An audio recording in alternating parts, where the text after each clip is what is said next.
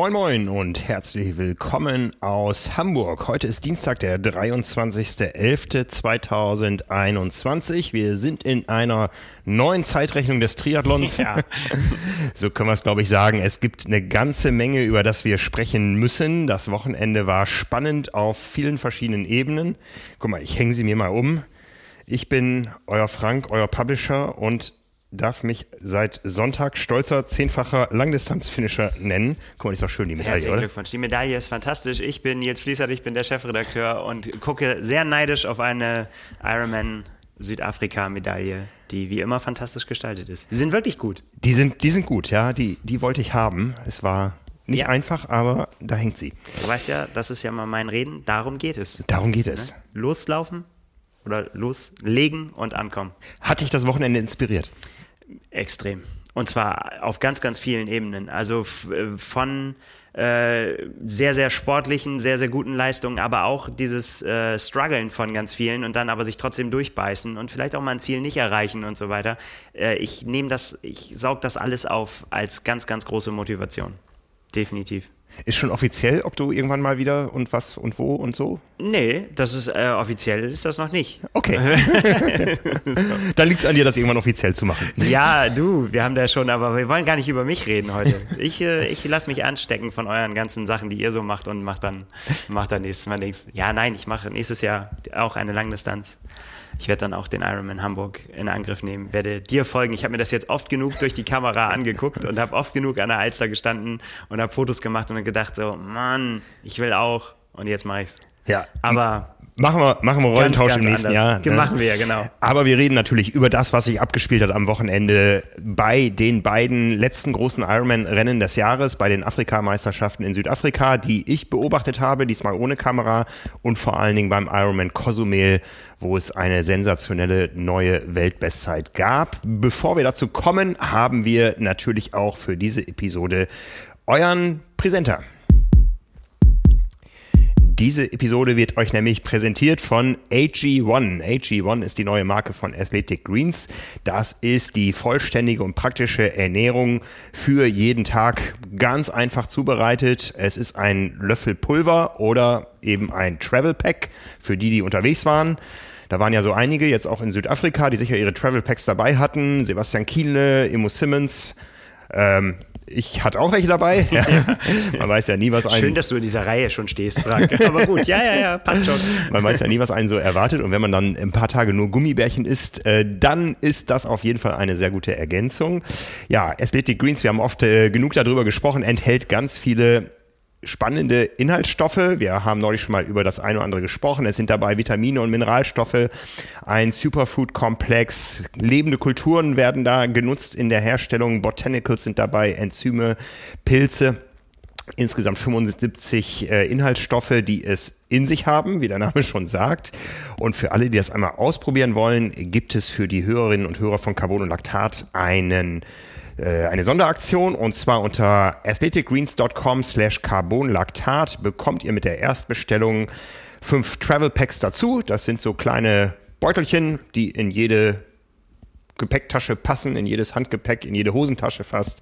Ähm, und einen Jahresvorrat an Vitamin D3 und K2 und damit seid ihr dann sicher unterwegs und habt eine gute Abdeckung.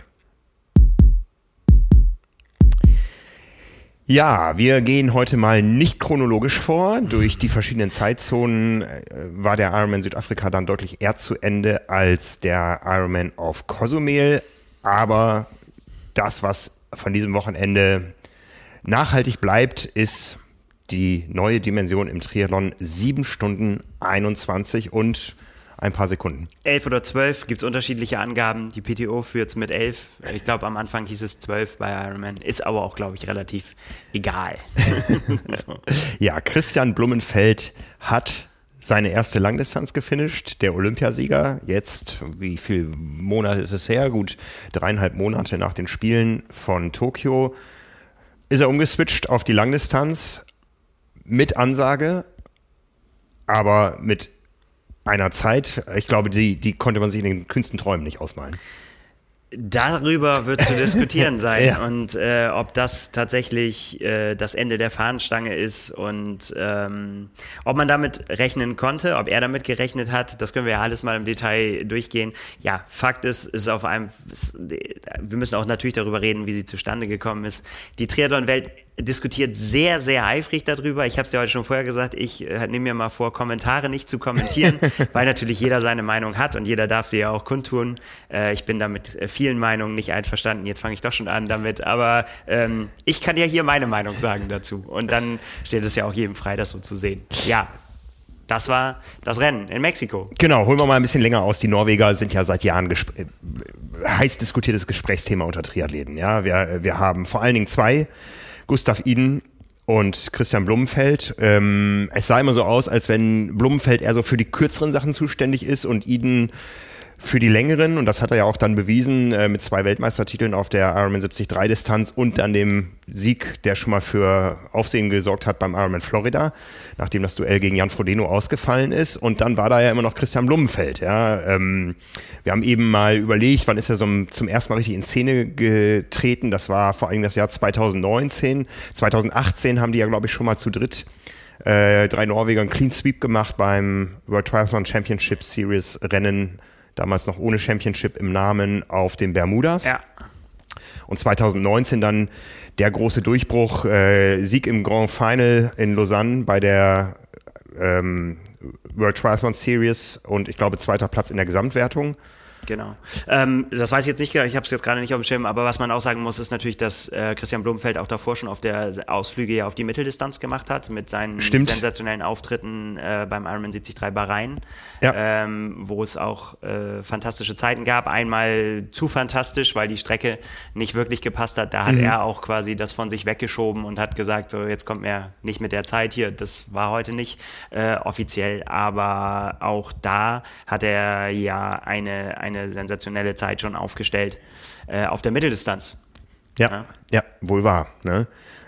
In Nizza dann Gustav Iden, Weltmeister damals, Christian Blumenfeld, aber Vierter, eine Woche nach einem Riesentriumph in Lausanne auf der Kurzdistanz. Wir wissen alle, die Mitteldistanz und die Kurzdistanz liegen ein bisschen enger zusammen als die Mitteldistanz und die Langdistanz kann man, glaube ich, heute so sagen, gerade was so die Weltspitze betrifft. Ja, da ist dann das Belastungsprofil auf der Langdistanz doch nochmal ein bisschen anders, aber die können das alles. Äh, ja, da muss man vielleicht auch dann auch noch mal ein bisschen tiefer reingucken irgendwie so. Und das ähm, ist natürlich jetzt auch das, was so heiß diskutiert wird, ist tatsächlich so, ja, wie kommt das, dass jemand, der, der Kurzdistanzler ist, auf einmal Langdistanz kann? Und äh, das greift natürlich bei Christian Blumenfeld und auch bei Gustav Iden zu kurz, weil die natürlich schon immer äh, Umfänge trainiert haben, die weit über das hinausgegangen sind, was andere äh, ähm, äh, Kurzdistanzler trainieren, die durchaus auf gleichem Niveau sind. Ja? Und das ist natürlich dann so, wenn du äh, auf den ganz kurzen Distanzen kannst du natürlich dann auch mit dem, was die anderen trainieren, das ist jetzt nicht despektierlich gemeint, es sind einfach unterschiedliche Ansätze. Äh, kann es sein, dass es da irgendwie dann eben auch nicht zu so großen Unterschieden kommt, aber wenn dann äh, jemand wie Christian Blumfeld, der eben diese wahnsinnigen Umfänge macht, dann sagt, ich der, der hat quasi diese Umfänge schon gemacht, die für eine Langdistanz notwendig sind. So, dann wird halt das Training umgestellt, es wird spezifischer. Mhm. Wobei man da auch sagen muss, dafür blieb jetzt natürlich nach Olympia auch nicht mehr so wahnsinnig viel Zeit für spezifisches Training, aber offenbar hat es gereicht. Ja, gehen wir erstmal auf das Rennen selber ein. Du hast es enger verfolgt als ich. Ich habe nur so die letzten 20 ja. Kilometer im, auch nur im, im Ticker gesehen, also überhaupt nichts live mitbekommen. Wir waren Abendessen in Südafrika. Letztendlich habe ich es auch so mitbekommen wie der Rest der Triathlon-Welt, nämlich über den Ironman-Ticker, äh, weil wir natürlich uns alle eine Live-Übertragung gewünscht hätten, aber so ist das halt. Äh, wird nicht immer jeder Wunsch erfüllt. Ähm, und so war es halt so, dass man halt vor diesem Ticker gesessen hat und dann ist schon, ja, im Prinzip während des Rennens. Ich, ich hatte mich ehrlich gesagt schon fast so ein bisschen zurückgelehnt nach dem Ironman Südafrika, der mich dann so auch beruflich ja den ganzen Tag beschäftigt hat, auch äh, da mit äh, äh, Kapriolen, die wir nachher noch äh, besprechen und äh, äh lag dann so auf der Couch und habe äh, hab dann das im Ticker so nebenher verfolgt und bin dann so ein bisschen hochgeschreckt auf einmal, als ich die Zeiten gesehen habe und gedacht habe so, oh, da kommt äh, noch gerade was auf uns zu, wie mein alter Chemielehrer immer gesagt hat. Und ähm, ja, so war es dann letztendlich auch. Und ja, letztendlich immer so ein bisschen unbefriedigend, wenn man dann das nicht äh, so parat hat. Und wir kennen alle den Ironman-Ticker. Da stehen manchmal sehr kuriose Dinge drin, äh, die dann ein paar Minuten später schon wieder ganz anders sind. Also man darf da mal nicht zu schnell äh, zu euphorisch sein, wenn ja, manchmal ja. irgendwas steht. Äh, aber dann stellt es sich dann doch tatsächlich so heraus, ja, dass äh, Christian Blumenfeld eine Langdistanz absolviert hat in einer Zeit, wie es vorher noch nie jemandem gelungen ist. Selbst Jan Frodeno nicht bei seinem selbstgesteckten Rennen. Ja. Bedingungen komplett anders, ja. Also wir wissen, ja. Cozumel ist ein sehr schnelles Rennen. Das äh, kennen wir aus allererster Hand von Simon, der vor zwei, zwei Jahren da gestartet ist. 2019. Ja, genau. genau. Der, das Rennen hat auch im letzten Jahr stattgefunden. Ja, das war eins der wenigen, die dann so im Corona-Winter da Ganz noch ja. Ähm, und wir wissen, Cozumel vom Profil her, das Schwimmen ist aus Gründen sehr schnell, über die wir gleich sprechen werden.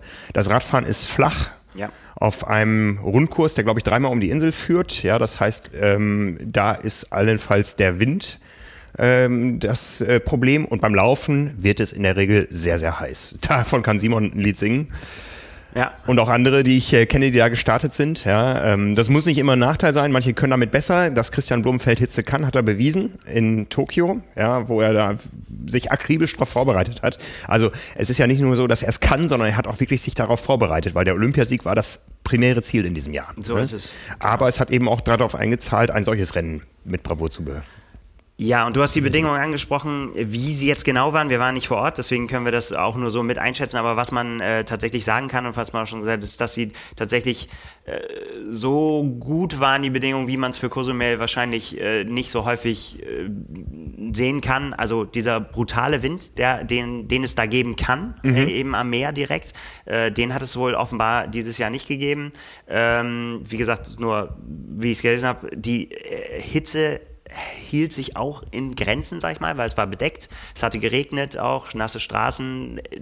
Partiell sind die Leute auch richtig nass geworden. Mhm. Ähm, wie schwül es war, kann man jetzt hier nur mutmaßen, aber ich würde sagen, insgesamt waren das auf jeden Fall keine brutalen Bedingungen so. Ne? Und es war vielleicht für Cozumel sogar, mehr kann man da glaube ich nicht erwarten. Ja, ja. So die Einschätzung. Wenn ihr da wart und äh, schreibt uns gerne, wenn ihr das anders empfunden habt, aber ich denke, dass es, dass es so in diese Richtung geht. Ja, fangen wir mit dem Schwimmen an. Das Schwimmen ist da ganz besonders. Es wurde viel darüber diskutiert, wie viel zu kurz war die Strecke. Man kann aber sagen, die Strecke ist originale 3,8 Kilometer lang. Mehr oder weniger? Ja, da gehen die Meinungen jetzt drüber auseinander. Würde ich mir jetzt auch äh, jetzt kein Urteil drüber. Man, es, es gibt ein Strava-Segment, also das quasi auch dem, das ist halt nur 3,5 Kilometer lang oder 3,5 und 60 Meter. Ob das jetzt aber genau der Wettkampfstrecke entspricht, kann ich tatsächlich jetzt auch nicht sagen. Ja. Äh, aber das Geheimnis hinter den dort äh, immer sehr, sehr schnellen Schwimmzeiten ist ein anderes. Genau. Das ist nämlich eine ja, vorhandene Strömung, die es gibt und die äh, ja, den, das eine Rückströmung ist in den, in den meisten Fällen. Und äh, ist es eine Punkt-zu-Punkt-Strecke? Ja, ja, und genau. meistens geht das mehr in die eine Richtung. So ist es. Und offensichtlich ist es so, denn die Schwimmzeiten waren deutlich schneller, als man das von ja, Strecken erwarten darf, wo es eben keine Strömung gibt. Und ähm, von daher würde ich mal sagen, muss man dann schon die Schwimmleistung auch so sehen, dass man sagt, äh, wenn man denn jetzt schon anfangen will und vergleichen will, und das werden wir bestimmt auch tun, und man, man muss es ja einordnen, dann kann man schon sagen, dass da durchaus einige Minuten drin sind. Ähm, ich habe mich ja gestern lange mit Simon drüber unterhalten. Wir haben bestimmt eine Stunde über das Rennen und über Christian Blumfeld und sein Training und so weiter ähm, geschnackt. Und Simon hat gesagt, er, er würde es mal so einschätzen mit äh, fünf Minuten vielleicht lass es vielleicht noch ein bisschen mehr sein, wenn, mhm. wenn wir sagen wollen, aber das sind so die Zeiten, die Christian Blumfeld auch schwimmen kann. Mhm. Ja, und das muss man sicherlich, wenn man denn anfangen will, das zu vergleichen, das sicher noch mit im Hinterkopf haben, dass, äh, dass ihm das in die Karten gespielt hat. Definitiv. Ja, auf dem Papier steht da erstmal eine Schwimmzeit, äh, die umgerechnet bedeutet eine Minute und zwei Sekunden auf 100 Metern. Ich glaube, die aller, allerwenigsten von uns können das auf 100 Metern schwimmen. Ich meine Bestzeit ist 1,01, ja, aber das ist lange, lange her und da war ich reiner Schwimmer. Also das ist schon, das ist schon Tempo. Ähm, Respekt, ja. Ich glaube, Jan Silbersen hatte bei seinem Streckenrekord auf Hawaii eine Schwimmzeit von 1,11 pro 100 Meter, ja. Ähm, ich nehme an, Mexiko wird auch ohne Neo geschwommen, also das spricht einfach dafür, da, da ist ein bisschen Rückenwind mit drin, aber die Strecke ist einigermaßen von der Länge her. Wir reden gleich noch über Abweichungen von Streckenlängen, die, die sich ganz anders abspielen. Ähm, da ist auf jeden Fall schon mal ähm, eine, eine Basis für diese gute Endzeit. Aber es ging ja dann noch weiter. Äh, ja, genau. Ähm, ja, um, da, um, das vielleicht auch gleich nochmal vorwegzunehmen. Natürlich gucken wir jetzt im Hin und Her und so weiter, aber ich würde da auch gar nicht so viel rein interpretieren in diese Zeit jetzt und wie ist sie zustande gekommen und wo hat er noch irgendwie Sekunden liegen lassen und so weiter. Aber das können wir nachher vielleicht in der Analyse auch nochmal besprechen, was diese Zeit überhaupt bedeutet insgesamt. So, ja, ne? ja. Und äh, wohin die Reise gehen kann und äh, wie sie dann doch zu vergleichen ist. Ähm, das sind noch Fragen, die es noch zu diskutieren geht. Aber ja, Fakt ist, das kann man schon gleich schon mal, das ist natürlich die Basis gewesen für eine sehr, sehr schnelle Zeit, kann man schon mal so sagen. Ja, ja. War der Erste nach dem Schwimmen? Nein, äh, äh, Paul Schuster, der Ui. deutsche Teilnehmer, war noch zwei Sekunden schneller. Mhm. Also von daher haben es mehrere geschafft, sozusagen ihr, ihren Schwimm-PB da in eines Weltcups noch nach oben zu äh, schieben. Und äh, das dann immer dann, äh, und da kommen wir vielleicht dann nachher noch zu, äh, letztendlich kann man am Ende eine ganz gute Relation sehen, so, ne? Auch wenn da irgendwie trotzdem ja Weltklasse-Zeiten äh, erzielt wurden, auch von anderen Athleten und auch ähm, bei den Frauen noch Streckenrekorde gefallen sind, ist es tatsächlich so, dass aber der Abstand dann zu Christian Blumenfeld trotzdem gigantisch war. Ja. Ja.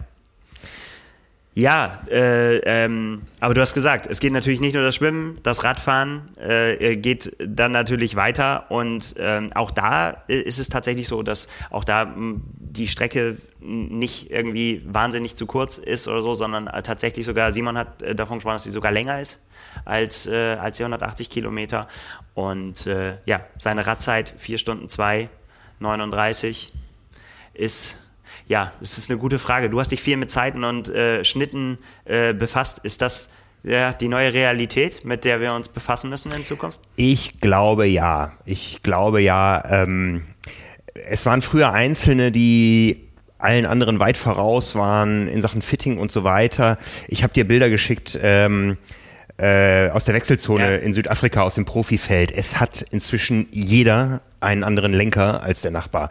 Ja, ähm, da ist das Allerwenigste noch von der Stange. Da wird immer noch versucht zu optimieren, zu optimieren, zu optimieren. Und ich bin mir sicher, das machen die Leute ja nicht einfach irgendwie, ähm, hier schneider mir mal irgendwas oder, oder schmeiß mal deinen 3D-Drucker an. Da macht sich jeder Gedanken. Und ich glaube schon, dass über dieses Experimentieren ähm, noch eine Menge Möglichkeiten schon erschlossen wurden und noch erschlossen werden, so dass wir uns an diese Zeiten, auch wenn sie natürlich immer relativ zu den Bedingungen sind. Also in Südafrika waren solche Zeiten wie in äh, Cozumel oder auf Cozumel jetzt natürlich nicht möglich. Also das äh, hatte ein ganz anderes Streckenprofil und vor allem ganz andere Windverhältnisse. Kommen wir nachher noch dazu. Äh, Ich glaube einfach, dass da das Ende der Optimierung noch nicht abgeschlossen ist. Ja. Ne? Das, äh, gut, das ist sowieso nie abgeschlossen, so. Das geht ja immer noch weiter und man kann immer noch, klar, in kleinen Bereichen irgendwie was dazu tun, aber ich glaube, äh, dass das mh, bei so einem Radsplit, ja, da spielen schon auch noch, äh, also, sagen wir mal so, das ist nicht jetzt aufgrund von technischen Neuerungen, die es kürzlich gegeben hat, auf einmal so ein Sprung möglich, so, Nee. ne? Und dann denkst, sondern, äh, ja, das ist einfach auch mh, eine grandiose Leistung gewesen. Das muss Absolut. man einfach auch so sagen. Und es gibt die wenigen Bilder, die es gibt. Ich habe so ein paar Instagram-Bilder auch dann gesehen und auch Videos gesehen vom äh, mexikanischen Triathlon-Verband, die immer was reingestellt haben. Äh, da kann man dann auch tatsächlich sehen, auch wie das Radfahren auch abläuft. Also auch vielleicht für, mm, ich meine, bei schnellen Radzeiten kommt natürlich auch immer, boah, da ist bestimmt ein Kamera am Motorrad vorweggefahren oder so würde ich mal für, diesen, äh, für dieses Rennen ausschließen, denn erstens wird es nicht übertragen und auch auf den Bildern, die man sieht, sieht man halt auch, dass äh, Christian Blumenfeld sich irgendwann natürlich auch an die Spitze gesetzt hat und da natürlich auch das Tempo dann gemacht hat und dann einfach auch äh, tatsächlich dieses Gigantentempo da vorne auch eben alleine gefahren ist. Ja, und auch von den Bedingungen dann eben profitiert hat. Ja. Ja.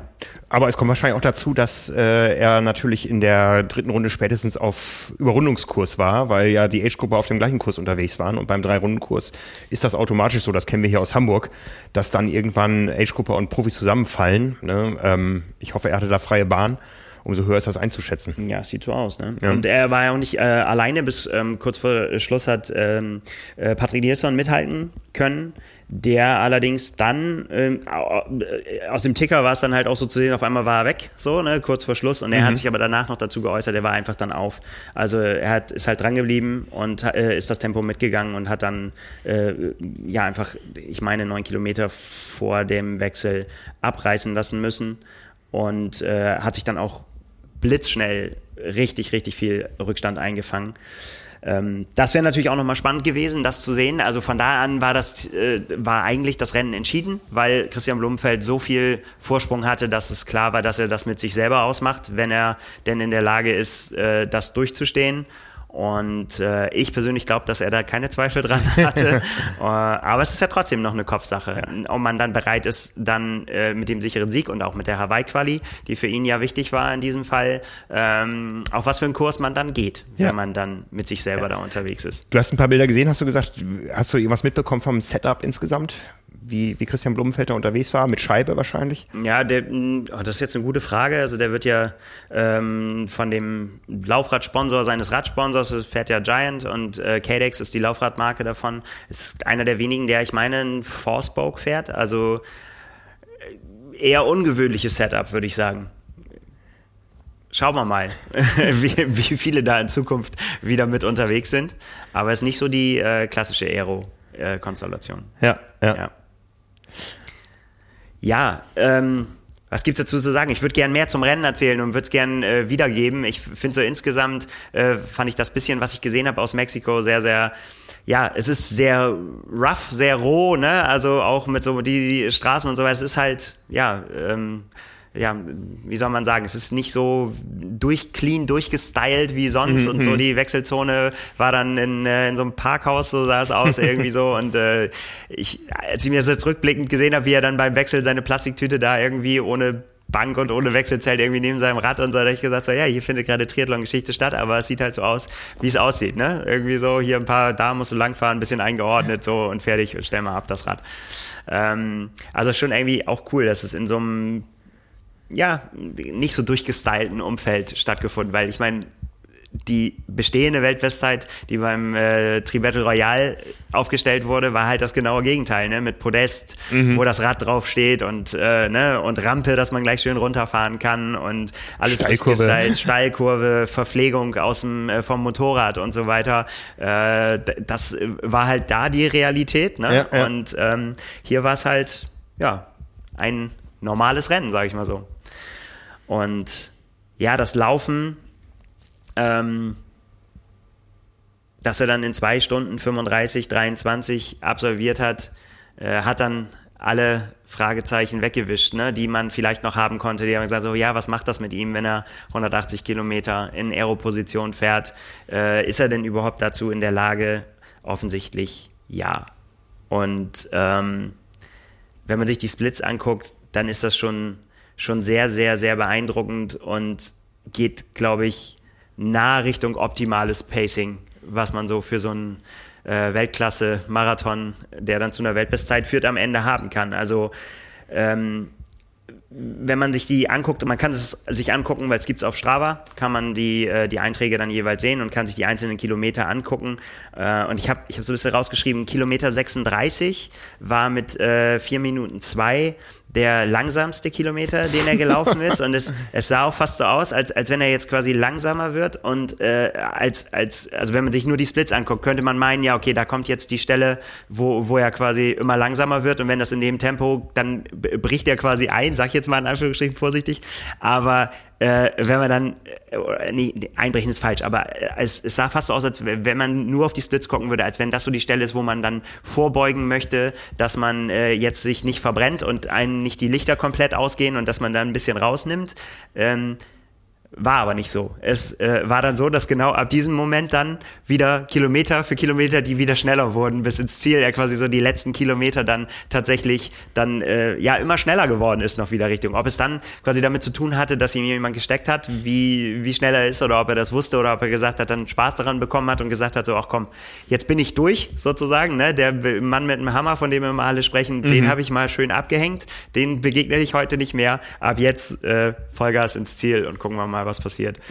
Ähm, naja, ich meine, er hat Tokio auch hinten raus gewonnen. Ne? also, ja, aber äh, ich glaube, dass es da einen ganz großen Unterschied gab zu Tokio. Nämlich da, da hast du damals auch mit Simon drüber gesprochen. In Tokio hat er alles auf eine Karte gesetzt und hat ja. gesagt, ich riskiere jetzt alles, trete an und guck, dass ich wegkomme und entweder ich hole Gold oder das endet hier in der Katastrophe. Ja. Und er ist dafür belohnt worden. Ja. Ich glaube, dass hier wir nicht mal ansatzweise gesehen haben, zu was Christian Blumenfeld in der Lage ist. Also, weil wenn man sich den Zieleinlauf anguckt, ist das tatsächlich so easy jog, Mic drop und Banner wegwerfen, einmal noch für die Kamera winken, schönes Interview geben, Schluck außer Pulle.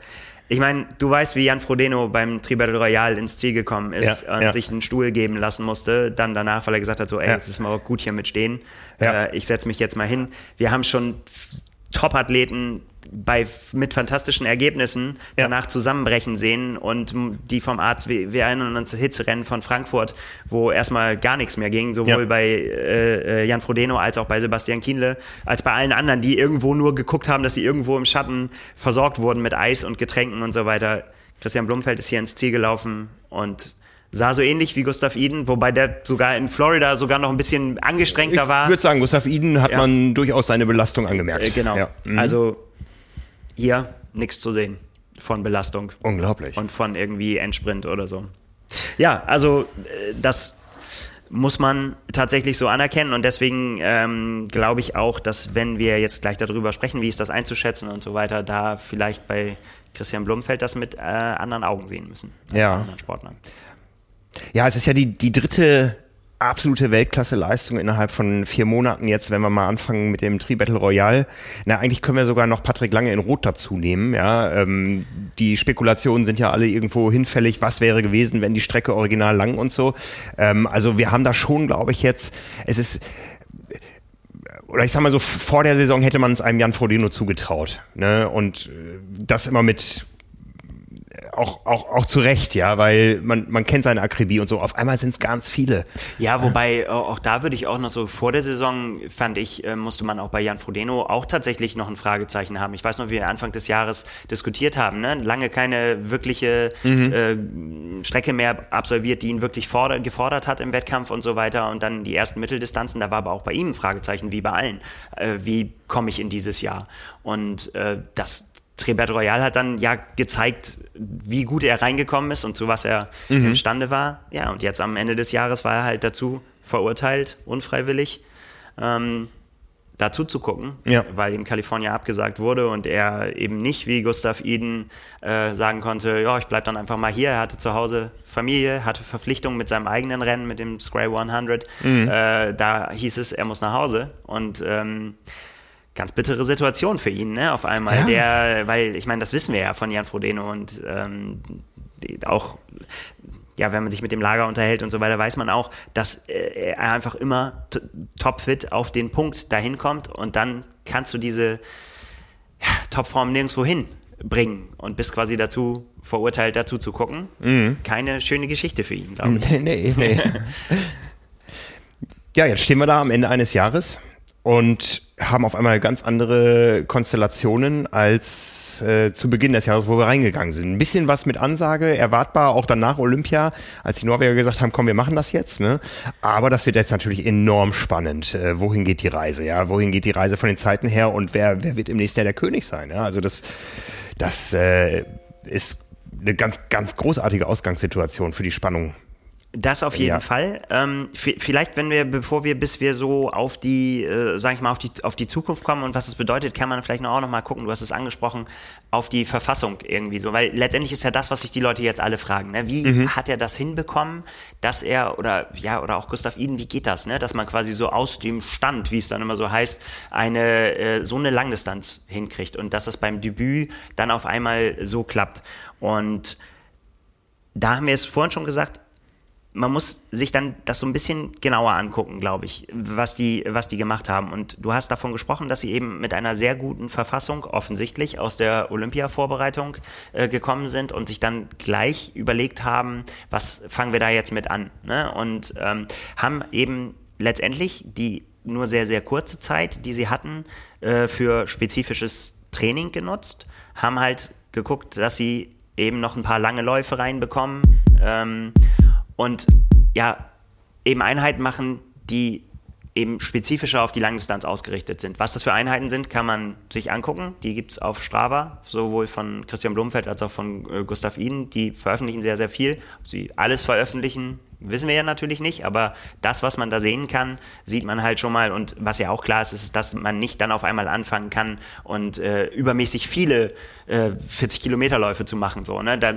Das, das wäre ja auch nicht, nicht klug, aber offensichtlich haben sie die Zeit, die sie hatten, sehr, sehr gut genutzt, konnten auf, ja, auf, auf das zurückgreifen, was sie über Jahre ja jetzt quasi gemacht haben. ne? Er hat in einem äh, Video davor gesprochen, dass gesagt, äh, die Vorbereitung auf Tokio hat zehn Jahre gedauert, wenn du so willst, ne? sie, sie dahin zu bringen, wo sie waren. Und dann nimmst du natürlich einiges an Erfahrung mit. Du nimmst auch äh, Wissen mit über Regeneration. Du nimmst, du weißt, in was du abkannst. Ne? Und das ist offensichtlich ja was, mit dem die beiden ja gesegnet sind, dass sie einfach äh, sehr, sehr hohe Umfänge vertragen, äh, ohne ja, damit Verletzungen rauszukommen. Und das versetzt sie eben dann auch in die Lage, in so kurzer Zeit sehr, sehr schnell sich dann eben auch umstellen zu können. Und ähm, ja, was, was, was kann man darüber sagen? Also ich habe mal so, so ein bisschen reingeguckt nochmal jetzt in die Einheiten, die auch ganz kurz vorher stattgefunden haben, vor, äh, vor Cozumel. Und äh, da haben wir gestern schon darüber gedacht, ob das jetzt äh, quasi Leute dazu animiert, quasi das Tapering in Zukunft anzugehen, weil Tapering äh, hat also Einheiten, die ich da gefunden habe, abgesehen von ja, sag mal 0815 Einheiten, die so kurz vorm Rennen noch stattfinden und die so in Bewegung äh, äh, einzuordnen sind und dass man da nicht einrostet, was so, dass er am äh, 12. November ähm, eine 191 äh, Kilometer lange Radeinheit gemacht hatten, vier Stunden in Race Pace. Dann am 13. November äh, 115 Kilometer Rad äh, gefahren ist und am gleichen Tag, am Nachmittag dann nochmal 40 Kilometer gelaufen ist 40. mit, mit einem durchschnittlichen Pace von 3,56. Und 13. November ist halt die Woche vor, Das war der Samstag. neun, neun Tage vorm Rennen. Krass. So, und da Okay. würde man natürlich normalerweise sagen, so, ja, vielen Dank, dass du dich abgeschossen hast, ich nehme dann deinen Kona-Slot, aber eben hier halt nicht. So. Ne? Also offensichtlich äh, gehörte das noch zur Vorbereitung, um dann wirklich genau, und vor allen Dingen auch ja in den Bedingungen, die dann da herrschen. Ähm, ja, ungewöhnlich, aber wahrscheinlich gut geplant. Ja, also wenn wir jetzt Video hätten, müssten wir eigentlich einblenden, don't try this at home. Ja, ja. bitte, bitte keine 40 Kilometer. Aber da, da gibt es äh, mittlerweile mehrere, die das machen. Aber bei dem einen oder anderen hat man vielleicht äh, den Eindruck, dass das vielleicht auch ein bisschen zu viel sein könnte. Ja. Rasmus Svenningsen ist ein Stichwort für Südafrika, der auch äh, ähnlich verrückte Sachen macht. Wir haben, glaube ich, in letzter Woche auch darüber gesprochen schon, ne? dass wir das schon gesehen haben, dass die ungefähr äh, gleich verrückte Dinge machen. Aber ja, das Ergebnis war hier halt ja ein anderes. Ja, Wahnsinn. Ähm, und ich glaube, das muss man halt einfach auch immer mit im Hinterkopf haben, dass eben diese richtig, richtig großen Umfänge eben nicht von 0 auf 100 gekommen sind. Dass man sagt Ja. irgendwie so, ja, das geht ja gar nicht, dass man von einer Kurzdistanzvorbereitung dann auf eine Langdistanzvorbereitung. Es ist einfach keine normale Kurzdistanzvorbereitung, was sie machen. Also da kann man sagen, dass andere wirklich, ich habe es ja vorhin schon gesagt, die, die trainieren die Hälfte von dem, was die trainieren, äh, für gleiche Resultate auf der Kurzdistanz. Aber so jemand würde halt eben nicht in die Lage versetzt sein, dann auf einmal dann umzuswitchen und dann so eine Langdistanzleistung abliefern zu können. Ja, also was man ja immer hört, ist, dass in Norwegen ganz viel Transfer stattfindet, auch aus dem Skisport, wo Norwegen ja seit vielen, vielen, vielen Jahrzehnten äh, den Ton angibt, ähm, wo es auch um Ausdauerbelastung geht, über verschiedene Längen auch. Ja, da gibt's äh, ja eben auch äh, Dinge, die sind schnell vorbei, Sprints, dann gibt's lange Dinge und äh, auch da sieht man ja, das sind durchaus ähnliche Athleten, ja, oder die gleichen Athleten, die, die da ähm, von profitieren. Und da hat man sicher viele Erkenntnisse. Das ist ja nicht so, dass Norwegen den Triathlon erst äh, oder den, den Ausdauersport erst äh, mit Christian Blumenfeld entdeckt hat. Ja, also da ist, da ist ganz viel Transferleistung, glaube ich, drin. Und da ist natürlich der Triathlonsport auch ein Geschenk, wenn man das vergleicht mit anderen Sportarten. Ähm, nach Olympia ist im bei ganz vielen Schwimmern zum Beispiel der Ofen aus. Ja, ähm, bis hin zu äh, Burnout, Depression, äh, Karriereende, ähm, äh, Eskapaden, wie wir es bei US-Schwimmern immer wieder gesehen haben in der Geschichte, ja, da ist einfach der Triathlon-Sport ein Geschenk, dass du, dass du ja auch so eine Saison fast zweigipflig planen konntest für dieses Jahr. Äh, wir machen erstmal Olympia. Und dann gucken wir mal, natürlich machen wir es ein bisschen abhängig von Olympia, was, was steht dann noch an? Ja, ähm, eigentlich ist der Sport halt wirklich ein, Geschenk für die Athleten, die das wollen und die das auch können. Ja, also es gibt sicher auch im Triathlon viele, die gesagt haben nach Olympia, pff, jetzt erstmal Pause und dann ja. bauen wir langsam wieder auf für Paris irgendwie. Ne? Und die wollten das halt anders. Genau, und äh, du hast gesagt, da, da treffen halt verschiedene Dinge aufeinander und irgendwie, das ist halt, weder haben jetzt die die Norweger haben ja das Training nicht neu erfunden. Und nee. dass man jetzt sagen kann, ja, nur die wissen, wie es geht. Mhm. Oder so, überhaupt nicht. Aber dass dieses sehr ausge oder ausgeklügeltes Training, gute Überwachung, gute, guter Einsatz von wissenschaftlichen Methoden trifft halt hier auf Athleten, die das auch vertragen können. Wenn, wenn du, du kannst ja diese, das einfach nicht mit, ne, mit jedem Athleten machen mhm. und sagen irgendwie so, das ist jetzt der, der Blumenfeldplan, mach den mal, dann wirst du die Weltbestzeit erringen. So funktioniert es ja nicht. Es, die muss es ja genau darauf abstimmen, was die auch können. Ja. Und da haben wir gestern auch gesagt, aber interessanterweise ähm, scheint das ja eben auch eben nicht nur auf der, also es hat eigentlich fast überall funktioniert, wo sie es gemacht haben. Es hat eben auf der Kurzdistanz fu funktioniert, letztendlich mit dem Olympiasieg, mit äh, zahlreichen Siegen ähm, in WTCS-Rennen oder ja, WTS-Rennen damals noch, wie es hieß. Es hat bei den ganz kurzen Ausflügen auf die 73-Distanz schon funktioniert. Sieg in Bahrain haben wir angesprochen, äh, Weltbestzeit damals.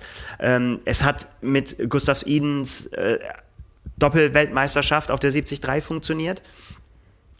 Und äh, letztendlich hat es dann äh, jetzt auch funktioniert auf der Langdistanz. Und äh, wir haben dann mal überlegt, ist es eigentlich mal was bei denen auch mal schief gegangen? Da ist uns eigentlich nur dieses in der Corona-Zeit dieses eine 10-Kilometer-Projekt eingefallen, wo sie sich auf einmal da in den Kopf gesetzt haben, wir wollen innerhalb von weniger, äh, wenigen Wochen konkurrenzfähige 10-Kilometer-Läufer werden. Da ist es zum Beispiel schief gegangen. Mhm. Das hat nicht funktioniert. Mhm. Ne? Da, hat's, äh, da ist es dann auch so, dass man auch sagen kann, dass man eben einfach das offensichtlich nicht so umswitchen kann und sagen kann, ähm, ich werde jetzt ein Weltklasse 10-Kilometer-Läufer von jetzt auf gleich und ich will äh, irgendwie 40, 40 Sekunden schneller laufen oder so. Das ist nämlich ab einem gewissen Niveau einfach nicht durch, äh, ich stelle das jetzt mal um, möglich, sondern da äh, ja, spielen, spielen andere, andere Dinge eine ne Rolle. Aber hier offensichtlich auf der Langdistanz hat man halt mehr Spielraum dafür äh, in, einfach auch von der ganzen Zeit des mhm, Tages, mhm, ähm, ja, da seine Stärke auch auszubringen. Ja.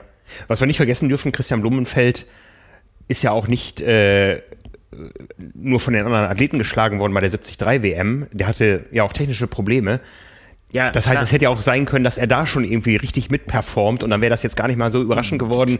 Äh, erst Eden, dann Blumenfeld, sondern der, der wäre mehr im Bilde gewesen, auch im, im, äh, äh, unter der Aufmerksamkeit der Langstreckenkonkurrenz und, und Fans, äh, wenn das da in Utah nicht schiefgelaufen wäre bei ihm. Äh, absolut. Es hat er auch im Zielinterview gesagt, dass, äh, dass das auch für ihn jetzt, äh, dass er deswegen auch damit hingekommen ist und dass tatsächlich auch, äh, also wurde halt darauf angesprochen, auf ja, neue Weltbestzeit, irgendwie, wie geht's ihm damit? Und da hat er gesagt, ja, ehrlich ehrlicherweise war das das Ziel. Mhm. Na, ich bin hierher gekommen, ich wollte natürlich meinen ersten Ironman machen und ich wollte auch lernen und ich wollte gucken, wie sich das anfühlt und ich wollte auch den, den Slot für Hawaii, aber ich wollte auch sehr, sehr schnell sein und ich wollte zeigen, was geht. So. Und äh, ja, jetzt sind wir äh, da an dem Punkt, wo wir, wo wir sagen, was bedeutet diese Zeit? So. Vielleicht nochmal einfach so zur Einordnung. Ähm, Rudi Wild Zweiter geworden, auch mit einer, einer Zeit äh, letztendlich, die äh, vor dem Tri-Battle Tri Royale, wenn ich jetzt muss ich äh, äh lügen, auch äh, 7, 36, 34, äh, auch in Weltbestzeit äh, äh, Schlagdistanz war. Die war 35, 39, ne? Das war ziemlich nah an deiner Zeit von äh, der Hölle von Kuh im letzten Jahr, ja. Äh, Jan Frodeno 2016. Schön, dass du mir das immer wieder aufbrotst. Also auf jeden Fall auch wahnsinnig schnell. Und Paul Schuster mit 7, 41, 31 auf Platz 3. Äh, beide unfassbar schnell unterwegs, ja. aber eben auch mit gehörigem Abstand zu Christian Blumenfeld, ne? Ja, so ja. Mit 7, 21. Und wenn man sich das dann anguckt und sagt, wie sind denn diese Abstände zu Christian Blumenfeld? Ich glaube, dass das auch viele vorher unterschrieben hätten und gesagt hätten, so, ja, das glaube ich schon, dass, mhm. der, äh, dass der mit dem Abstand zu den beiden da ins Ziel kommt. Halte ich nicht für unrealistisch. So, und das muss man vor dem Hintergrund dann auch immer sehen. Also die Relation stimmt. Es war natürlich ein wahnsinnig schnelles Rennen, mhm. aber jetzt auch nichts, wo man sagen würde, dass das so komplett aus der Luft gegriffen ist. Nee, die Bedingungen gehören einfach immer dazu, ja. Ähm, das heißt, wenn es in Zukunft um neue Weltbestzeiten geht, dann wird man die nicht überall aufstellen können, ja. Also das ist, äh, ich sag mal, beim Armen äh, Hamburg, die Strecke mag auch schnell sein, aber es gehören immer ganz viele Konstellationen dazu. Das Wetter muss passen und so weiter. Ja. Wir werden ja mit Christian Blumenfeld im nächsten Jahr noch den äh, Sub-7-Versuch sehen. Das ist jetzt ja gar nicht mehr so weit we äh, weg, wenn man, wenn man dran denkt, was da für Bedingungen herrschen werden mit Windschattenfahren und äh, allem drum und dran, was, was jetzt hier im normalen Reglement nicht erlaubt war. Also es ist tatsächlich eine neue Dimension, ähm, aber eben auch unter den entsprechenden Bedingungen. Jetzt muss man natürlich überlegen, was war da im Allgäu los? Ja, es war auch eine schnelle Strecke, aber das Wetter hat halt äh, war jetzt nicht unbedingt bestzeitentauglich. Naja, aber guck, ja, das ist natürlich immer die große mhm. Frage, mhm. ne? Was wäre äh, möglich gewesen damals bei Jan Frodeno äh, ohne Regen? Ne? Aber weil ich meine, die, ne? die, die Zeit war ja, war ja gigantisch und wir haben es eben vorhin auch schon erwähnt, äh, Steilkurve, Verpflegung aus dem äh, Motorrad. Wir haben die, die Wechselzonen angesprochen, die, die, die kürzesten aller Wege äh, hatten quasi, die man sich da vorstellen kann, mit einer Rampe, wo man runterrollen kann. Mhm. Äh, die gespannte Leine unter Wasser, dass du beim Schwimmen auf jeden Fall Ideallinie äh, bleibst und so weiter. Das sind alles Dinge, die ja denen da auch geholfen haben, um eine, eine gute Zeit zu machen. Von daher ach ja, mein Gott, was soll man machen? Ich habe auch irgendwann, ich wollte eigentlich nicht kommentieren, stand auch irgendwie so, ach, die Medien, jetzt schreiben sie wieder von der Weltbestzeit. Dann denke ich so, ja, was soll ich denn sonst schreiben? Na, also wenn ich da, mhm. wenn ich dann äh, schreibe Christian Blumfeld und ich sage, das ist nicht, das kriege ich um die Ohren gehauen, ja, ja. wenn ich das nicht erwähne, dass das die schnellste Langdistanzzeit war, die es äh, bisher gegeben hat. Und mehr würde ich daraus auch überhaupt gar nicht machen, weil, wie gesagt, äh, mir geht es so, ich gucke die Bilder an und bin da null überrascht. Also ich meine, wenn du dir die, eben diese, was ich, diese Einheiten, die die da im Training, die er da abgezogen hat, davor gemacht hat, dann äh, ist das ja nicht überraschend, dass er dann noch ein, ein, so einen Marathon hinlegen kann, mhm, mhm. letztendlich. Klar ist ihm vielleicht auch nichts, das ist dann vielleicht auch ein bisschen Glück. Es gibt natürlich auch Sachen, die einfach passieren äh, bei so einer Langdistanz, wo man einfach auch nichts machen kann. Wir oh ja. werden darüber nachher noch äh, sprechen, äh, wo man sagen kann, ja, das kann einen natürlich ereilen. Hat er jetzt dann auch vielleicht Glück gehabt, dass er einfach an einem Tag da durchgekommen ist, wo nichts war. Mhm. Es hat einfach alles gepasst. Aber ich glaube, dass das einfach auch ganz viel ähm, Vorbereitung ist und auch ja das gute Mindset, ähm, das sicherlich auch eine Rolle spielt wenn man da antritt und auch sagt, ich, ich will ja Zeiten erzielen, die es bisher nicht gegeben hat. Und ich glaube, davon muss man sich quasi verabschieden, dass der da irgendwie auf die Ziellinie läuft und irgendwie guckt, oh mein Gott, wie schnell mhm. war ich heute? Ja, die wissen ganz genau, wie schnell sie sind. Ja, ja. ja ähm, ich meine, vielleicht können das andere auch, äh, äh, Profisportler mögen sich äh, melden, aber Simon hat gesagt, die machen sich immer einen Spaß daraus, dass sie quasi in äh, Einheiten ihre Laktatwerte vorhersagen und dass sie da ziemlich genau auf den Punkt sagen können, äh, wie viel Laktat sie produziert haben in der Einheit, wenn ja. dann die Messung kommt. Und ähm, ja, mag sein, dass das andere auch können, dann ist es vielleicht weniger beeindruckend. Für mich ist das so ein Detail, wo ich denke, die wissen ganz genau, was sie machen. Es ist ein gewaltiges Projekt und ein erfolgreiches Projekt. Und es ist so eigenständig, dieses Projekt. Ich sag mal, so ein extremes Gegenbeispiel ist die Läuferszene in Kenia. Du hast einen gewaltig großen Talentpool und ganz viele werden verheizt und ganz wenige kommen durch. Ja? Die Norweger, die sind ein kleines Trüppchen. Da, da hast du nicht die Chance, Leute zu verheizen, weil dann bleibt keiner über. Ja? Also ja. Ähm, das ist, äh, oder die Schwimmer in Amerika, ja, da, da gibt es einfach so viele, da gibt es dieses ganze ähm, College, University und was weiß ich Programm, ja. Du hast einfach diesen riesen Pool, ja, die, die Turner in China, die, die Tischtennisspieler in China. Das ist in Norwegen einfach mal ganz anders. Es ist ja nicht so, dass, dass Norwegen jetzt schon seit 30 Jahren die Triathlon-Nation schlechthin ist, ja. Du hast ja. andere Nationen, du hast, du hast auf einmal ganz viele Briten da, du hast auch einmal ganz viele Dänen da und auch die Deutschen, das sind ja nicht nur, es ist ja nicht nur Jan Frodeno, ja. Ähm, auch, auch da haben wir äh, sowohl vom Bestand her als auch von dem, was nachrückt, wenn wir mal an, an das, was wir dieses Jahr auf der 73-Distanz gesehen haben, ähm, da ist einfach mal ein Talentpool da, aber in Norwegen ist es ja einfach äh, Gustav Iden, Christian Blumenfeld und dann vielleicht noch ein Kaspar Stornes und und dann? Ne? Äh, es ist tatsächlich so. Das ist ja das ist normal, was ich vorhin, vorhin auch gesagt habe. Ne? Man trifft natürlich jetzt hier auch auf Talente, ja. wenn man es dann in dem Alter noch jemanden als Talent bezeichnen möchte, mhm. oder auch Voraussetzungen, körperliche Voraussetzungen, die eben vieles möglich machen. Ja, ja. Und dann ist es auch nicht so, dass die zum Brad Sutton gehen oder so, zu irgendeinem erfolgreichen Trainer, der schon ganz viel an die Weltspitze gebracht hat, sondern auch das ist ja ein eigenes Projekt. Ne? Das ist gemacht, ja. Ja. ja. ja. Das kann man schon so sagen. Ja. Ja, total spannend. Deswegen, äh, jetzt mal kriegen wir da mal hin die äh, Überleitung. Es wird natürlich für St. George, für die frühe Weltmeisterschaft im kommenden Jahr, wenn denn es alle gesund an die Startlinie schaffen, ein Massaker, auf das wir uns sehr freuen. Es sind nur noch fünfeinhalb Monate und von allen, mit denen wir da rechnen können, werden wir wahrscheinlich vorher keine Langdistanz mehr sehen.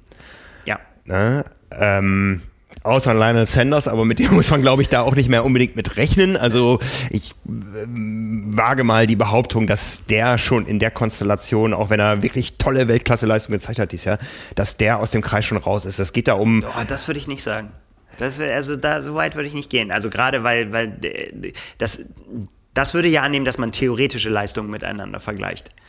Wir werden da eine komplett neue Konstellation erleben. Der wird mitspielen, der wird mitspielen, der wird lange mitspielen. Ja, ja aber, aber mit, mitspielen kann in dem Fall natürlich auch bedeuten, jetzt nehmen wir mal an, jetzt spinnen wir mal, äh, Gustav Iden, äh, Christian Blumenfeld, Jan Frodeno, Sam Long, ähm, äh, Daniel Beckegaard, äh, wen habe ich noch vergessen? Äh, Lionel Sanders, die gehen. Patrick Lange. Äh, ja, Patrick Lange, äh, genau, absolut. Ähm, auf den wollte ich noch mit den Marathonleistungen noch sagen. Es ist ja nicht so, dass der, jetzt muss ich den Gedanken wieder sortieren. Also das, äh, es gibt ja auch andere Langdistanzathleten, die in der Region laufen können. Ne? Und ähm, ja, jetzt lass sie alle mal Schulter an Schulter. Es gibt eine mhm. Renndynamik, die wir, wo das, glaube ich, auch eine Rolle spielen wird, ja, wer ist dann zu so Entscheidungen, wie Christian Blumenfeld sie in Tokio getroffen hat, in der Lage? Ja, und wer hat den Mut, dann da anzutreten und zu sagen, ich gehe jetzt hier raus? Weil ich glaube nicht, dass es sowas geben wird dann wie in, äh, in, in, Dubai Anfang des Jahres, wo dann irgendwie äh, hinter dem Führenden dann irgendwie sechs Leute quasi sich mit Ellbogen sprintend auf die Ziellinie gegeben haben. Das kann ich mir nicht vorstellen. Aber es wird natürlich auf Entscheidungen ankommen. Und wer trifft da gute Entscheidungen? Und das wird so spannend, weil zum Beispiel ein Jan Frodeno, der natürlich das jetzt als Motivation sehen wird, äh, zu sagen wird, okay, jetzt äh, haben wir ich habe da auf jeden Fall Player, die in meiner Liga spielen. Ja, ne? ja. Vorher war es oft so, Jan Frodeno hat dann auch oft zu Recht gesagt, irgendwie so, wenn anderswo irgendwo gute Leistungen gebracht worden, Gemach, Gemach. Ne? Mhm. Die sollen mal erstmal kommen und dann treten wir gegeneinander an und dann gucken wir mal. So, ne? Ähm, ich glaube, dass er sich das hier jetzt sparen würde. So, ne? Er hat auch ja. ja bei beiden artig gratuliert auf Instagram und hat gesagt, fantastische Leistung, sehr, sehr gut. Und ich glaube, dass das eben auch als Motivation dann auch gesehen wird, äh, auch wenn Jan ja immer jetzt auch betont, dass er quasi sich nicht mehr mit seiner Konkurrenz beschäftigt, weil er gemerkt hat für sich, dass das ihn nicht voranbringt, sondern dass er nur sich mit sich beschäftigt. Aber vielleicht wird er im Rennverlauf dazu gezwungen, sich damit zu beschäftigen. Ja. Weil wann hatte er das das letzte Mal, dass er wirklich ernsthaft im Rennen tatsächlich gefordert wurde, zu Entscheidungen gedrängt wurde? Bleibe ich da jetzt dran an der Pace? Ist das meine Pace? Gehe ich mit? Muss ich, kann ich mein eigenes, bedeutet das, wenn ich mein eigenes Rennen mache, dass ich vielleicht jemanden jetzt vorlaufen lassen muss? Mhm. Vielleicht werden wir das, das zum ersten Mal sehen, ne? dass, man, dass man sagt, okay, da läuft jetzt einer weg. Muss ich darauf vertrauen, dass der sich jetzt übernimmt? Oder kann er das Rennen gestalten? Ja, wie, aber das gleiche gilt für die Norweger. Ja. Werden die diese Entscheidung fällen und werden sagen, wir nehmen das jetzt in die, das Heft in die Hand und wir werden so eine schnelle Pace angehen, dass die alle wegbröckeln, schon ganz, ganz früh.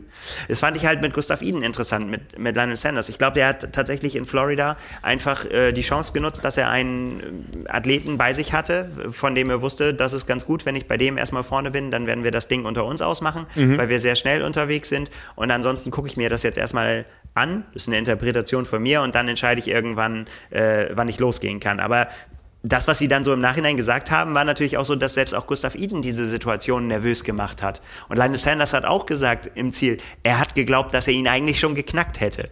So, ne? Wer weiß, wie das in, in St. George dann ist. Mhm. Und wer weiß, wie das dann in Kona ist, wenn dann überhaupt alle da auch teilnehmen. Das wissen wir ja auch noch nicht. Ja, Gustav Iden hat es ja schon mal in Frage ja, gestellt. Genau. Sagt, er brennt da nicht so ganz für wie die anderen, aber lass den erstmal, lass den erstmal nach Utah reisen. Ja. Ne? Ich meine, Utah ist natürlich dann auch, wir haben jetzt wirklich zwei Norweger mit Premierenrennen gesehen. Das wird nicht mehr das Premierenrennen für die sein. Ja, also Ach, wie das. Ja, das, das Ding ist halt fünfeinhalb Monate. Es gibt, es gibt ja quasi, wenn man jetzt das Rennen von äh, Blumenfeld nimmt, äh, nichts auszumerzen, wenn du so willst, ja, ne? Ja. wo man dann äh, sagt irgendwie so, ja, das, wenn er das noch in den Griff kriegt oder so, hm, schwer zu sagen, wo das dann äh, herkommen soll. Es mhm. halt, äh, geht halt nur noch über, äh, ja, über Renndynamik und so weiter. Und natürlich ist dann da die Strecke eine komplett andere. Mhm. Ne? Auch das äh, wird sicherlich eine Rolle spielen. Ja, ja. Das ist, ist tatsächlich so. Ja. Also kann von mir aus sofort losgehen. also es ist Wahnsinn. Ich meine, jetzt ist tatsächlich noch wirklich auf der einen Seite nicht mehr lange hin, aber auf der anderen Seite noch so lange, so dass wir uns dann noch sehr, sehr die Köpfe heiß reden können. Ja, ja, ja. Was meinst du, wie schnell diese fünfeinhalb Monate vergehen werden? Ja, äh, ja, ich hoffe tatsächlich, genau, dass, und das hoffen alle Triathlon-Fans und Beobachter, dass sie wirklich alle da in einer guten Form ja. am Start stehen und dass man nicht schon sagen muss, ja, aber der Radsturz drei Monate vorher, weißt du noch und so. Das wäre halt sehr, sehr schade. Und irgendeinen wird es bestimmt erwischen, weil das immer so ist, dass ja. nie alle da sind. Mhm. Aber sagen wir mal so, solange Jan Frodeno da ist und ein paar von den anderen, äh, dann bin ich mit jedem der Auseinandersetzungen schon äh, zufrieden. Und ich glaube, wie haben wir das Wort Triell haben wir ja gelernt. Ich glaube, damit kommen wir nicht mehr aus. Nein, da brauchen wir jetzt noch ein paar mehr. Da brauchen wir noch ein paar mehr. Ja, das wird natürlich die Zeit jetzt zeigen, wie, wie wer durch den Winter kommt auch und so. Die müssen ja auch erstmal ihre Rennen verkraften jetzt. Ne? Also das ist ja auch ähm, noch ein neuer Impact, den die so nicht kennen. Allerdings, äh, du hast es erwähnt, haben die schon solche Umfänge immer im Training. Ähm, das wird denen auch ganz gut gelingen jetzt. Ähm, gut, der eine geht eher in die neue Saison, der andere später. Ja. Ähm, ja. Es wird, ja, es wird auch so ein bisschen zeigen, wie so die Prioritäten dann gelagert sind. Ja. Ähm, auch für Christian Blumenfeld wird es dann ja nächstes Jahr, wenn er alles machen will, und so hat er es ja eigentlich gesagt, also will es George machen und er wird äh, den, äh, im, im Sommer die Sub-7-Geschichte angehen wollen und dann eben im Oktober Hawaii machen. Mhm. Bedeutet halt auch drei Langdistanzen. Ne? Gut, ich meine, Cameron Worth lacht darüber und Joe Skipper auch. Und, mhm. aber äh, Jan Frodeno zum Beispiel sagt schon immer, drei ist eine zu viel, mindestens. Ja, ja. Und das ist halt die große Frage, ne? weil letztendlich da zählt der alte Spruch, es wird nicht weniger anstrengend, es wird nur schneller. Und das wird halt eben auch beim äh, Sub-7-Versuch der Fall sein. Ne? Ganz egal, wie welche Registern da, da gezogen werden in Sachen Windschatten und so weiter. Es wird ja nur schneller. Also aber die Belastung, wenn er es denn dann so angehen will, dass er wirklich das Maximum rausholt, ist über die Stunden egal. Das mhm. ist Maximum über mhm. die, ne? Es wird dann nur schnell eine schnellere Zeit sein am Ende. Von daher wird das schon auch eine Belastung sein, aber ich glaube, also wenn ich mir hier die Trainingseinheiten da angucke, tja. Ja, großartig. Also ein riesiges Geschenk für den Triathlon-Sport, dass die beiden das jetzt gemacht haben, ja, ähm, auf die Langdistanz zu gehen, finde ich. Es hätte ja auch anders laufen können. Normalerweise hast du ja nach jedem Olympiazyklus, dass dann die Leute mal überlegen, mache ich jetzt echt noch vier Jahre bis zu den nächsten Spielen? Oder mache ich mal was ganz anderes, ja. Und äh, dieser Olympiazyklus spült, glaube ich, nicht ganz so viele Athleten auf die Langdistanz wie sonst, weil es eben nur drei Jahre sind und die Quali auch schon relativ bald wieder losgeht. Ja, du hast einfach nicht diese ein, zwei Jahre, wo du dich einfach mal woanders ausprobieren kannst. Ähm, die Abstände sind kürzer und äh, da muss weil es ja auch in vielen Nationen dann auch wirklich hart umkämpft ist, was die Quali betrifft. Äh, da muss man sich jetzt dann irgendwann entscheiden, ja. Und ich finde es großartig, dass die Norweger jetzt erstmal sagen, okay, Jetzt rocken wir mal die Langdistanz. Ob die wiederkommen äh, zu den Spielen in Paris, weiß ich nicht. Ja, also viele haben vielleicht auch mit den Spielen noch eine Ja. Rechnung offen, weil Tokio eben ohne Zuschauer und unter anderen Bedingungen und mit einer langen Ungewissheit doch was anderes war. Äh, Ich glaube schon, dass sich viele von den Kurzdistanzen freuen auf äh, Paris. Äh, Gerade so starke Nationen aus Europa, Briten, Franzosen. Eine Lucy Charles Barclay, die ja explizit sagt, ich, äh, ich gehe den Weg andersrum. Ja, also das, Ja. das, ach, es wird nicht langweilig. Das ist schön gerade. Auf jeden Fall nicht. Und ich meine, der Zeitpunkt war natürlich auch genial jetzt, ne? dass Mhm. man einfach nochmal über den Winter einfach ein bisschen was zu erzählen hat. ja, ja, ja. Ja, ja, auch, äh, ja, eine gute Geschichte. Ja, auf jeden Fall. Und ja, wir werden sehen, wo das, äh, wo das hinführt. ja. Um das rund zu machen, wollen wir natürlich die Frauen nicht vergessen. Das ist natürlich immer so ein bisschen äh, bitter, wenn das dann so in, in, in den äh, Hintergrund gerückt wird, weil natürlich alle nur über Christian Blumfeld äh, geredet haben. Sarah Svensk hat das Rennen gewonnen in 8 Stunden 22, 40 und hat damit auch einen neuen Streckrekord aufgestellt. Also auch da sehr, sehr. äh, 8,22? Ja.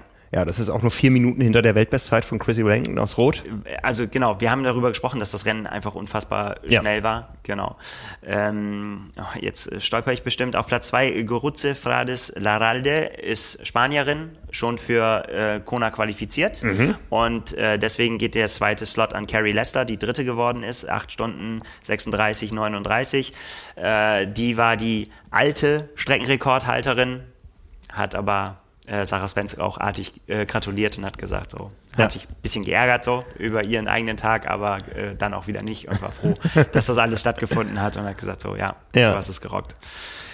Ja, Ja, Cozumel, äh, wirklich, wirklich interessante, äh, interessante Bilder. Auch so äh, Zuschauer, extrem viele da an der Strecke so beim Laufen. Christian Blumfeld hat auch gesagt im, im Ziel, er musste sich immer, wenn es so durch die Altstadt ging und so, musste er sich sehr zusammenreißen, nicht noch schneller zu laufen, Jo. weil, weil er wirklich gepusht wurde.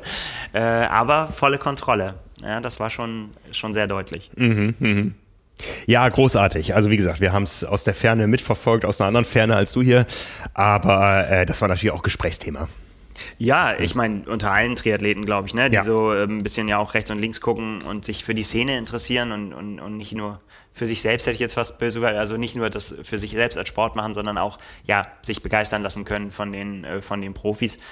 Ja, und ach, ja, eigentlich wollte ich es jetzt äh, äh, nicht machen, aber ich muss dann doch noch sagen, irgendwie letztendlich ein, weiß nicht, ist es ein typisch deutscher Reflex, dann äh, zu schreien, wenn jemand eine sehr gute Leistung erbracht hat.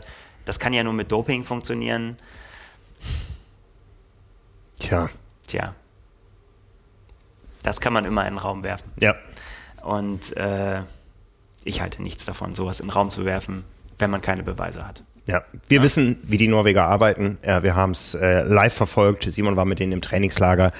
Also das ist schon alles sehr, sehr akribisch, äh, akribisch und da kommt der Erfolg sicher nicht von ungefähr. Nein, natürlich kann man immer alles anzweifeln. Ja, ja, Und man klar. kann sagen, die Strecken haben nicht gestimmt und äh, sowas geht nur und auch diese Trainingsleistung ist überhaupt alles gar nichts wert, äh, dass ihr darüber redet, weil das ja sowieso auch nur diese Trainingsleistungen nur mit Doping zustande kommen können. Ähm, ja, äh, kann man einfach in den Raum werfen, man kann sich dann nicht dagegen wehren und deswegen halte ich auch überhaupt nichts davon, das zu tun, ohne irgendwelche Beweise in der Hand zu haben. Ähm, ist nicht mein Stil. Nee. Ja, es gab Noch ein aber, Rennen. noch ein Rennen und äh, ja, ich habe es live erlebt, kann euch aber nicht allzu viel übers Profirennen erzählen. Ähm, ja, ich war selber am Start beim Ironman Südafrika. Äh, habe dem Sieger Maurice Clavel auch erst gratulieren können, mehr als 24 Stunden danach, und zwar gestern Abend in Johannesburg am Airport, äh, wo wir uns getroffen haben. Mit, Ja. Er, er mit einer wunderbaren Elefantentrophäe unter dem Arm, ähm, ist dann in den Flieger nach Frankfurt gestiegen, ich in den anderen nach Zürich und ja, haben uns noch ein bisschen ausgetauscht über das Rennen, was auch ein ganz äh, besonderes war, aus ganz vielen verschiedenen Gründen. Ja, du hast das Profirennen enger verfolgen können als ich. Ich habe die zwar immer live gesehen. Ich äh, bin auch mal stehen geblieben, um Herrn Kienle und Herrn äh, Clavel nochmal alles Gute für die letzten Meter äh, zu wünschen. Äh, Maurice hat sich auch gestern am Flughafen bei mir entschuldigt, dass er mir nicht antworten konnte, aber er hat's wahrgenommen. Ah, er hat's wahrgenommen. Wahnsinn. ja.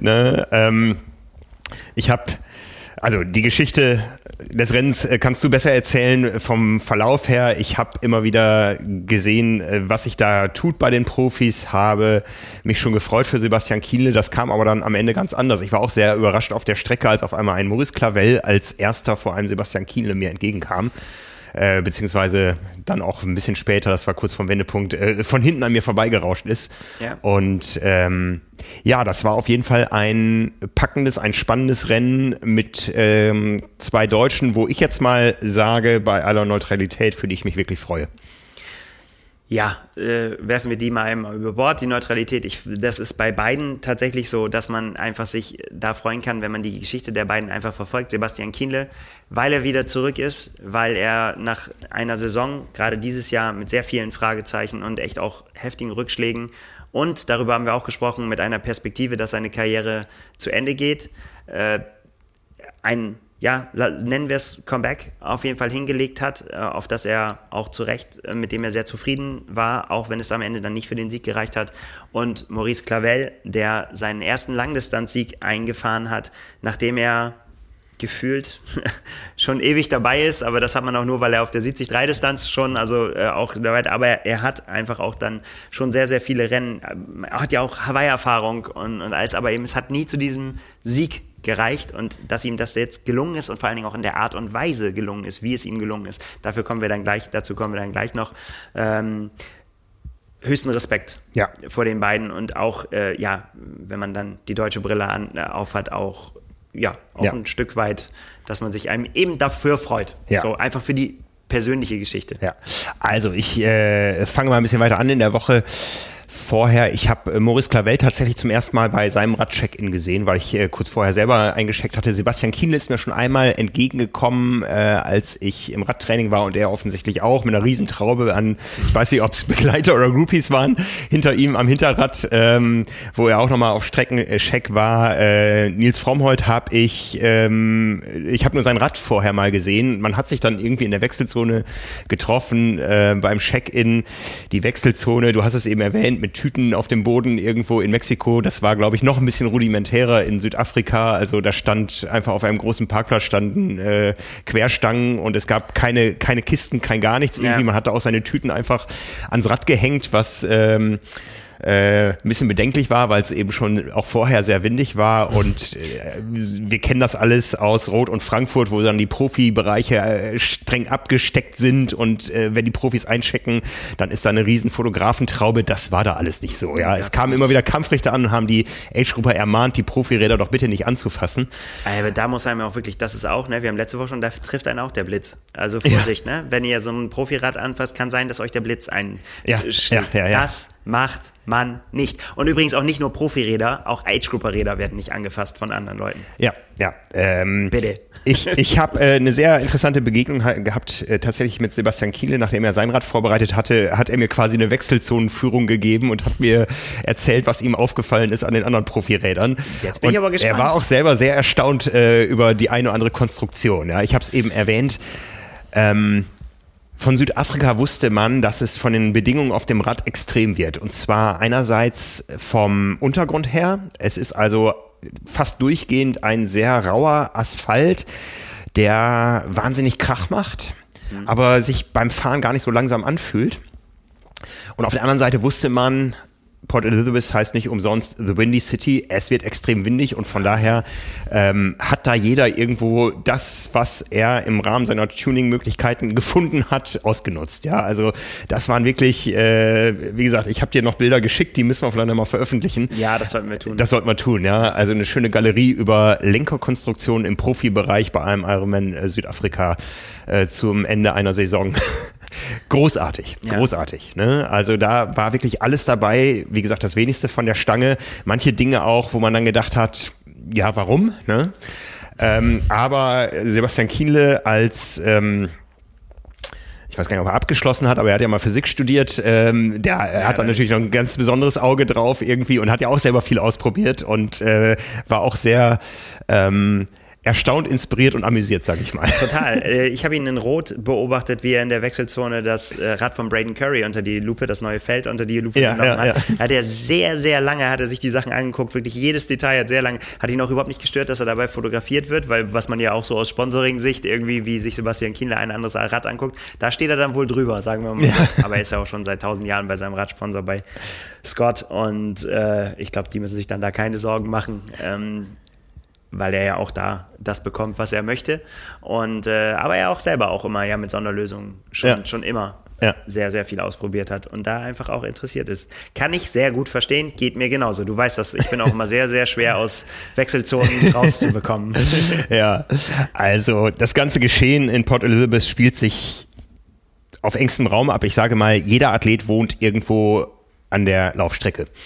Ja, ähm, das ist äh, äh, ja letztendlich die, die, die Strandpromenade, Strandstraße ähm, dieser kleinen Stadt, ähm, außer dass es an beiden Enden dieser langen Geraden äh, einmal bis sich den Berg Ja. äh, hochgeht und auch wieder runter. Ähm, man hat sich da gesehen, äh, es wurde den ganzen Tag natürlich auch irgendwo Sport getrieben da. Ähm, und es gab, je näher das Wochenende kam, äh, immer wieder Diskussionen, wie wird's eigentlich am Wochenende vom Wetter her. Also wir haben auch in der Woche schon alles erlebt. Und es zeichnete sich dann so langsam ab. Ähm, es wird ruppig. Es wird auf jeden Fall Ja. heiß, sonnig und ruppig. Und Sebastian Kienle sagte mir auch am Tag vorher schon, ja, also Safety first. Ne? Ähm, es hat keiner Wert drauf gelegt, die volle Strecke zu schwimmen. Er sagte, für mich ist es natürlich auch ein Vorteil, wenn die Schwimmstrecke kürzer wird als angekündigt. Aber ähm, warten wir es mal ab. Ne? Es gab dann am Freitagabend, also eineinhalb Tage vor dem Rennen, ein virtuelles Rennbriefing. Also es hat sich alles virtuell abgespielt. Es gab keine Pressekonferenz, keine Pasta-Party, gar nichts. Es gab eine kleine Expo. Ähm, ungefähr muss sie so ausgesehen haben wie, wie die Wechselzone äh, auf Cozumel, auch im Parkhaus, ja, also äh, unter Tage. Ähm, nicht groß, ein paar lokale Aussteller, also man konnte nicht mal äh, Gaskartuschen kaufen, außer man kauft gleich ein ganzes Set. Es gab einen Radladen vor Ort, der eifrig frequentiert wurde, weil ja jeder, der irgendwo weiter angereist war, mit dem Flieger gekommen ist und da können mal Dinge passieren am Rad. Weiß ja. Ja, und Gaskartuschen im Flieger ist ja auch so eine Sache. Man darf, zwei Stück. Ja, ja. Weiß ich nicht. Aber ähm, das weiß auch nicht jeder beim Check-in, also manche mussten die auch Schon von. Leuten gehört, die, die auf Hawaii welche vergraben haben. Fürs nächste Jahr. okay, okay, Ja. okay. ja. Naja, und in diesem Briefing hieß es dann, wir wissen noch nicht, wie geschwommen wird. Wir haben vier Szenarien. Ja, wir haben äh, das Szenario 3,8 Kilometer, wir haben das Szenario 1,9 Kilometer, wir haben das Szenario 700 Meter und wir haben das Szenario kein Schwimmen, dafür Rolling Start auf dem Rad. Also es gibt keinen Lauf vorab, wie es das hier mal in Hamburg gab, sondern es gibt einen Rolling Start auf dem Rad, alle acht Sekunden zwei Athleten. Das war das, was angekündigt war und es sollte am Rennmorgen verkündet werden. Man wusste aber am Tag vor dem Rennen schon, die Wettervorhersage war relativ eindeutig. So wie es ab mittags am Samstag wird, wird es auch am Renntag morgens sein Ja. und dann wird es schlimmer. und als wir am frühen Nachmittag aufs Meer geguckt haben, haben alle gesagt, das wird nichts mit dem Schwimmen. Das sah aus wie Rügen 2015 oder wann war es? 16? Nee, Ja. 16, glaube ich. Das ist egal. Also es waren sie alle einig, das wird unschwimmbar. Und während des Check-ins hieß es dann auch schon, das Rennen der Age-Gruppe wird gekürzt auf 700 Meter. Ne? Und alle haben gedacht, okay, dabei wird es aber nicht bleiben. Wenn das morgen so ist, dann wird das nicht schwimmbar sein. Ne? Ja, und dann kam es zum Rennmorgen und es wurde geschwommen. Wie war da deine Meinung zu? Du hast ja vorher eine äh, Umfrage gemacht, an der ich auch teilgenommen habe. Soll geschwommen werden oder soll nicht geschwommen werden? Ähm, das ist genauso wie, ja, also ich vergleiche es mal fast mit, wie mit dem Impfen. Ja, das ist eine Entscheidung, die darf nicht jeder für sich selber treffen. Da muss man wirklich auf die Schwächsten achten. Ähm, und es gab Todesfälle immer wieder in Südafrika beim Ironman und ich äh, war mir ziemlich sicher, dass das Schwimmen ausfällt, weil man einfach diese Vorgeschichte hat und äh, Sicherheit ganz, ganz groß schreiben würde. Ne?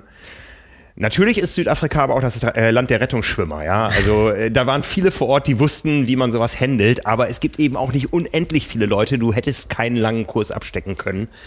Ähm, du kannst ein relativ kompaktes Profifeld noch irgendwie überwachen vom Booten aus, aber es war, es wäre unverantwortlich gewesen, alle über die lange Strecke zu schicken, auch wenn gerade aus Teilnehmerkreisen ähm, viel Unverständnis kam, äh, schon am, am Samstagabend, als diese Verkürzung verkündet wurde, da waren viele richtig sauer und haben gesagt, ich habe dafür trainiert. Das ja. wird wahrscheinlich der einzige Ironman bleiben, den ich äh, in meinem Leben mache.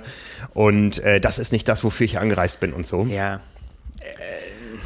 Ja, ja. ich glaube, da muss man also, äh, ein bisschen entspannt sein. Ich glaube, du hast das ganz gut zusammengefasst. Also ich denke auch, dass das, äh, also ist nicht, ich denke, äh, Sicherheit muss natürlich gegeben sein. Also dass da man nicht jemanden aus den Augen verliert und dem passiert was und der ertrinkt, das geht natürlich nicht.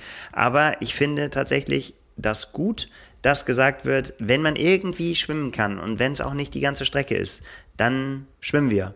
Und äh, du hast gesagt, man muss auf die Schwächsten achten. Ähm, man muss insofern auf die Schwächsten achten, glaube ich, dass man dafür sorgen muss, dass sie nicht ertrinken. Wenn die Schwächsten dann aber an dem Tag den Cut-Off nicht schaffen, dann finde ich, mag sich jetzt hart anhören, ist das vielleicht auch ein bisschen persönliches Pech. So, ne, das, das, das ist halt tatsächlich so, ich glaube, das darf dann irgendwie nicht oder sollte nicht die Beschreibung sein, zu sagen, wir müssen jetzt irgendwie Bedingungen schaffen, dass das möglichst viele schaffen, sondern es gibt halt Bedingungen, die sind halt härter als an anderen Tagen und das ja. gehört zu einem Ironman halt auch dazu, dass man eben mit den Bedingungen umgeht, die es an dem Tag gibt. Ein anderer sagt vielleicht, oh, es war mir heute zu windig, warum müssen wir 180 Kilometer Rad fahren? Also wie, wie gesagt, solange die Sicherheit gegeben ist, muss man halt mit dem umgehen, was es da gibt und zum Triathlon gehört Schwimmen dazu. Und wenn das dann eben so aussieht, wie es jetzt da ausgesehen hat, dann finde ich das persönlich okay, wenn die Sicherheit gegeben ist. Genauso hat es der Veranstalter gehandelt. Und ich finde, das haben sie sehr gut gehandelt. Ähm, es war ein bisschen schwierig in der Kommunikation. Äh, viele haben die E-Mails nicht bekommen. Es gab verschiedene Verschiebungen auch der Start, äh, Verschiebung der Startzeiten. Ja. Ähm, zuerst wurde der Start eine halbe Stunde nach vorne gelegt. Das hatte ganz andere Gründe. Ähm, es gibt äh, eine Ausgangssperre in Südafrika von Mitternacht bis 4 Uhr. Und ähm, ja, man musste also irgendwie den Start so nah wie möglich an 4 Uhr morgens legen, damit man das Rennen um 23 Uhr beenden kann, damit auch um Mitternacht wieder alle im Bett sind. Oder zumindest in, in ihren Hotels, ja. Das war so dieses, dieses Zeitfenster, was letztendlich 20 Stunden beinhaltete, eben nicht vom Start bis zum Finish, sondern von von dem Moment, wo man die Athleten aus dem Hotel rauslassen durfte, bis man sie wieder drin haben musste. Ja. ja. Und ähm, da wurde der Start erst nach vorne geschoben, dann gab es eben diese Verkürzung der Strecke, damit wurde der Start wieder nach hinten verschoben, weil man wusste, das Schwimmen wird kürzer, wir können es erlauben, ein bisschen weiter nach hinten zu gehen. Das war nicht gut durchkommuniziert, irgendwie die Infos waren schwer zu finden, ja. da gab es äh, ein paar Proteste. Ähm, Fest stand auf jeden Fall am Samstagabend und es wurde auch beim Check-in immer wieder durchgesagt, Age-Gruppe 700 Meter, Profis 1900 Meter. Ne? Am Rennmorgen hat man aufs Meer geguckt und hat gedacht, hui, hui. Man ist also bei den äh, Profis bei 1900 Metern geblieben und hat gesagt, okay, die Age-Gruppe, die sollen auch ihr Schwimmen haben, aber wir gehen auf ungefähr 380 Meter. Ja, gut. ne, ähm, wie misst man das? Ja, es hatte mit Reinlaufen, mit Rauslaufen zu tun. Ähm, es hatte mit allem unheimlichen Gekabbel dazwischen zu tun. Also man, ähm, ja, äh, man hat gesagt, es sind 300 Meter, aber es gab allein in der halben Stunde vor dem Start noch mindestens drei verschiedene Kursänderungen. Erst hieß es äh, Rot, Gelb, Rot, Boje, ähm, dann äh, vergesst die erste rote. Ne? Also die Strecke wurde letztendlich zehn Minuten vor dem Start verschoben. Sie wurde dann auch nochmal äh, wieder revidiert und der Start wurde nochmal zehn Minuten verschoben. Und es hieß, ähm, es ist ein Wetsuit Optional Swim. Also ihr müsst keinen Neoprenanzug tragen. Ich war, glaube ich, der einzige Age-Grupper, der keinen getragen Wassertemperatur? hat. Wassertemperatur? Äh, 19 Grad. Ne? Das Wasser war nicht das Problem, die 10 Minuten Startverschiebung waren das Problem. Ja. ja. Ne, weil es wurde kalt und du hast kein Neo, in den du reinpinkeln konntest. Hast du einen Speedsuit angezogen? äh, nein, ich hatte meinen Wettkampfeinteil an. Ah, okay. Ne? Also, ähm, ja, es gab, wie gesagt, mehrere Änderungen und, und dann das, wo ich darauf hinaus äh, wollte, was du eben sagtest, ähm, ich, äh, ich will einen Triathlon machen und da gehören eben die Bedingungen zu. Ja, also Paul Kay hat irgendwann der Streckensprecher, den wir auch hier aus Deutschland kennen, der hat schon Hamburg moderiert hier und so weiter, der hat sich irgendwann vorm Start auf dem Podium gestellt, hat gesagt, mach mal bitte die Musik aus und hat gesagt, ähm, standing in the start area, you are doing a statement that you accept the conditions as you see them. Ne? Also, ihr steht hier und wenn ihr in das Rennen geht, dann unterschreibt ihr damit quasi, dass ihr diese Bedingungen so akzeptiert, wie sie sind. Alle, die das nicht wollen, wir haben auch jetzt noch eine Möglichkeit für euch, dass ihr euer Rennen machen könnt ohne Schwimmen. Ja. Und das finde ich eine gute Lösung. Ich ja, weiß, ja, du hast da auch eine Meinung zu, aber wenn du jetzt wirklich ein schwacher Schwimmer bist und richtig Schiss davor hast, genau. und dieses also, Meer war furchteinflößend. Ja, ja, sogar Lauren Brandon, die zu den mit Sicherheit auch hinter Lucy Charles vielleicht sogar eine der besten Schwimmerinnen ist, hat äh, Bedenken gehabt ja. und hat das auch geäußert und hat gesagt, puh, wie soll das denn gehen? Ja, ja, ja. Also die Profis sind ins Rennen gegangen, da standen schon ein paar Age-Grupper äh, vorne am Start und äh, die meisten waren aber irgendwie noch äh, damit beschäftigt, sich irgendwo hinter den Dünen äh, Neo anzuziehen, ihre Tüten abzugeben und so. Und als die Profis dann aus dem Wasser kamen oder als die Profis in Sichtweite kamen, ähm, das, das war unglaublich, dieses Bild. Ja, das, das war unglaublich. Ja, ähm, ich habe hinterher auch noch ein paar, ein paar Aufnahmen auf dem Hubschrauber gesehen oder so. Gut. Äh, das ist so krass. Und als die Schwimmer in Sichtweite kamen, da hast du aus dem ganzen Feld in unheimlich vielen Sprachen gehört, was, glaube ich, übersetzt überall hieß, ach du Scheiße. ne? ja. Und in dem Moment hatten alle Respekt davor. Also diese erste Boje war nicht weit weg, aber bis dahin waren es echt Brecher. Ja, du, du, du hattest überhaupt gar nicht die Möglichkeit, irgendwo mal ruhig zu schwimmen. Du musstest eigentlich nur die ganze Zeit irgendwie durch Brecher durch. Ach, schön. Ne? Und ja. Mir macht das großen Spaß. Also, äh, mir sind Zeiten egal. Also von daher, ich hätte da großen Spaß gehabt den ja. Tag, das weiß ich so wie gesagt, ich in der ersten Reihe als einziger ohne Neo. Aber diese Entscheidung, ohne Neo zu schwimmen, die, die war für Schwimmen gut, für den Wechsel gut. Es war halt dann durch diese Verschiebung wurde es dann echt ein bisschen kalt. Ähm, aber dafür war das Wasser dann überhaupt kein, kein Temperaturschock mehr. Ne? Und dieses Schwimmen, das werde ich nie vergessen. Das war einfach ein, ein drunter und drüber und ähm, du hast zwei Züge gemacht und dann musstest du wieder gucken, wo ist diese Boje jetzt überhaupt? Also das war echt äh, das, das übelste Schwimmen, was ich je gemacht habe. Ich glaube, auf der Garmin hatte ich dann nee, knapp 600 Meter, andere Sachen knapp 700 Meter. Es war irgendwie zwölf Minuten äh, ein wildes Gekabbel und ein Kampf. Ähm, und äh, Maurice Clavel hat, hat gestern am Flughafen auch nochmal gesagt, äh, und Paul Kay sagte das vorher auch, ähm, auch wenn ihr nur kurz schwimmt, ihr werdet trotzdem von mir im Ziel hören, you are an Ironman. Und Maurice Clavel hat gestern auch nochmal gesagt, äh, auch als Sieger des Rennens, er hat einen riesen Respekt vor allen, die das Rennen zu Ende gebracht haben. Ja. Weil es wurde ja nicht besser mit den Bedingungen. Das, nee, es, also es blieb ja fies, den ganzen Tag. Ja, über, ne? klar. Ja. ja, aber irgendwie gehört es doch auch dazu. Ja, ne? das ist... Äh ja. Ja, das gibt, äh, bietet, den, der ganze Tag bietet genug Zeit für Herausforderungen. Ja. ja. Ne? Also, wie gesagt, ein Profifeld, das kann man aus wenigen Booten überwachen. Ja, ähm, das wird beim Triathlon sicher nicht so akribisch genau gehandhabt wie beim Freiwasserschwimmen. Ähm, ich war, ich war ähm, in Tokio ja mit auf dem Boot. Da hast du wirklich äh, Leute, die nur dafür da sind, zu zählen, sind immer noch alle sichtbar. Ja, und wirklich das Minute für Minute zu überprüfen. Ähm, natürlich äh, hast du auch, äh, werden auch die Leute hier drauf geachtet haben, aber ähm, du hast halt ein, kompaktes Profifeld, du kannst nicht so ein Rolling Start auseinandergezogenes äh, Age-Grupper-Feld so überwachen, dass du dir sicher äh, sein kannst, dass du jeden siehst, der irgendwie ein Problem hat. Ne? Ja, und das unter den Bedingungen. Also es war richtig gehändelt. Man muss damit rechnen in Südafrika. Auch vor zwei Jahren wurde die Schwimmstrecke äh, gekürzt beim, bei der letzten Austragung.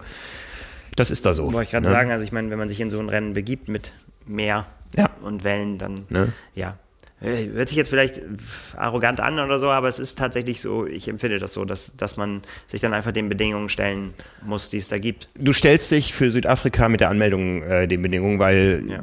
natürlich beschäftigt sich man, man sich vorher mit, mit dem Kurs und ich wollte ja auch ein Rennen, was heiß ist und windig. Ja, ähm, Hast du bekommen? Das habe ich bekommen, ja, und ich glaube, ähm, jeder weiß auch, äh, wenn er sich für so ein Rennen anmeldet, was einen erwartet und guckt in die Vorjahre rein und sieht, ach, da ist schon mal eine Schwimmstrecke Strecke verkürzt worden. Es war damit zu rechnen, es hat sich über die Woche so angekündigt. Es wurde am Vorabend noch gemeckert, aber an dem Morgen ähm, glaube ich, war jeder mit den Bedingungen einverstanden. Ich weiß auch nicht, wie viele dann auf Schwimmen verzichtet haben, wenn du erstmal im Neo da stehst. Ähm, es ging auf jeden Fall ein Raunen durch die Menge, als es angekündigt wurde. Uh, ne? Ja. Ja, ähm, ja, dann ging's. Äh, ich ich habe es ja auch erst in der App gesehen nachher, wie, wie ich dann äh, von den Platzierungen her ähm, lag. Also ich bin dann irgendwie als 15. aus dem Wasser, glaube ich, und bin ähm, als, ich muss mal einmal gerade hier meinen Rechner anschließen. Gewühlt. ja, keine Angst, ich suche nichts äh, Wildes raus hier. Ähm, ähm, so, gleich haben wir das. Ähm, bin dann irgendwie als, als 15. aus dem Wasser und als 11. aus der Wechselzone raus. Wunder mich aber trotzdem. Ja, also ich habe natürlich irgendwie jetzt dafür gesorgt, dass ich einen Blitzwechsel machen kann. Wundere mich aber trotzdem, dass noch so viele schneller wechseln mit Neo.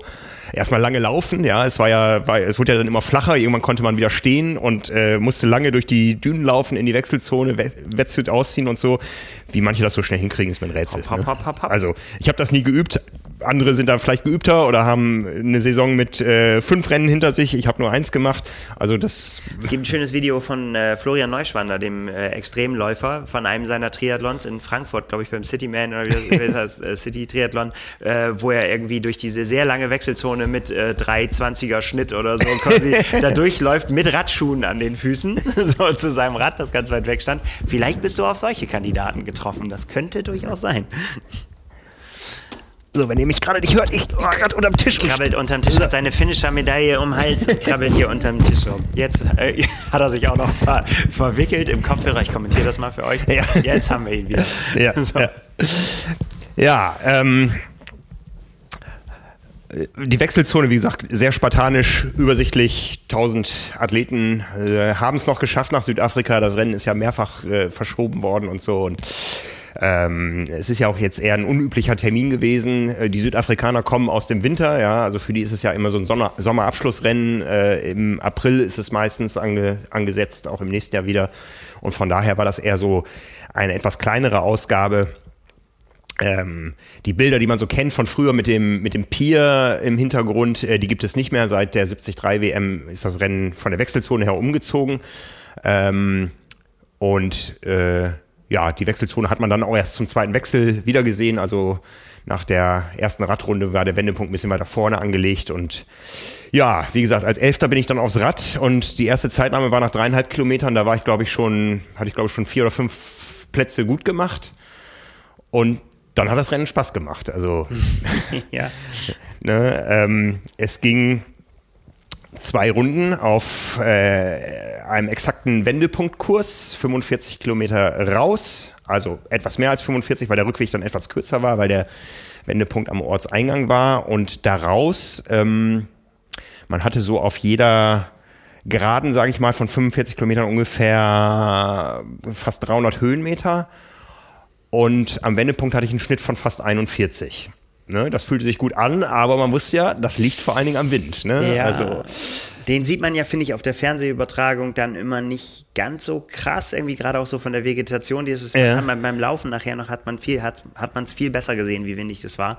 Aber man wusste es natürlich so und äh, war natürlich auch bei den, äh, bei den Profis natürlich spielt das eine Rolle. Aber wie machen wir das machen? Willst du erstmal erzählen und dann kommen wir noch auf das Rennen der Profis zu sprechen? Oder wie, wie sollen wir das, dass wir das jetzt hinkriegen? Ähm, also als ich da durchgerauscht bin, kamen mir die Profis ja irgendwann entgegen. Ne? Und äh, als die mir das erste Mal begegnet sind, das war so für mich Kilometer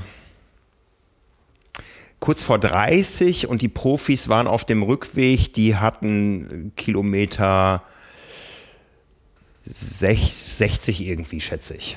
Ne? Und da waren die noch relativ kompakt. Ja? Ähm, ich hatte erst äh, irgendwie äh, vermutet, dass Sebastian Kienle relativ weit vorne war, bis ich dann Sebastian Kienle wirklich gesehen habe. Ich habe den wirklich in seinem Trikot, glaube ich, mit Maurice Clavel verwechselt. Nee. Nee? Nee, weiß ich nicht. Ja, ja also es, hat natürlich, äh, es hat natürlich tatsächlich gedauert ein bisschen, wobei, äh, bis er dann letztendlich ranfahren konnte. Aber du hast am Anfang schon gesagt, und er hat es ja selber gesagt, dass es ihm entgegengekommen ist, das äh, verkürzte Schwimmen. Sebastian Kienle ist nicht der beste Schwimmer. Er, natürlich kommt es es ihm dann entgegen, wenn weniger Zeit äh, mhm. zur Verfügung steht, quasi um Rückstand aufzubauen. Und dementsprechend ist er natürlich vielleicht auch dann in einen Zug mit reingekommen, der es dann, dann eben geschafft hat, ähm, ganz nach vorne gekommen, denn da war natürlich ähm, äh, Jesper Svensson, den, der da erwartungsgemäß als, als sehr, sehr guter Schwimmer eben vorne wegfährt und ja, aber dann hat sich eben, wie gesagt, dieser Zug auch mit zahlreichen Positionswechseln dann eben dann doch gebildet, äh, den wir dann, dann auch äh, nachher auch für eine relativ lange Zeit gesehen haben. In äh, dem letztendlich dann eben Sebastian Kinder haben wir angesprochen, aber eben auch äh, Rasmus Svenningsen, äh, der ja auch als sehr, sehr, sehr guter Radfahrer bekannt ist mittlerweile, auch drin war, ähm, genauso wie Sam Laidlow und äh, eben auch äh, Maurice Clavel und Markus Herbst und äh, auch Nils Frommholt, der am Anfang noch eine Rolle gespielt hat, der aber einen ganz, ganz, ganz gebrauchten Tag hatte und der dann ausgestiegen ist. Bei Kilometer 60, so wie ich es gesehen oder gehört habe nachher, und, wo einfach nichts mehr ging. Ja, mhm. ähm, ja, auch bitter irgendwie, ne? nach dem Jahr, was er jetzt hatte, hätte auch ihm man das gewünscht, dass er da mhm. nochmal einen rausholen äh, kann. Mhm. Ähm, aber das ist, wahrscheinlich ist es immer so, einen trifft es irgendwie immer, so gefühlt. Ähm, ja, und äh, wie gesagt, man hat dann relativ schnell gesehen, dass das die Leute sind, die dann jetzt auch da dieses Radfahren unter sich ausmachen.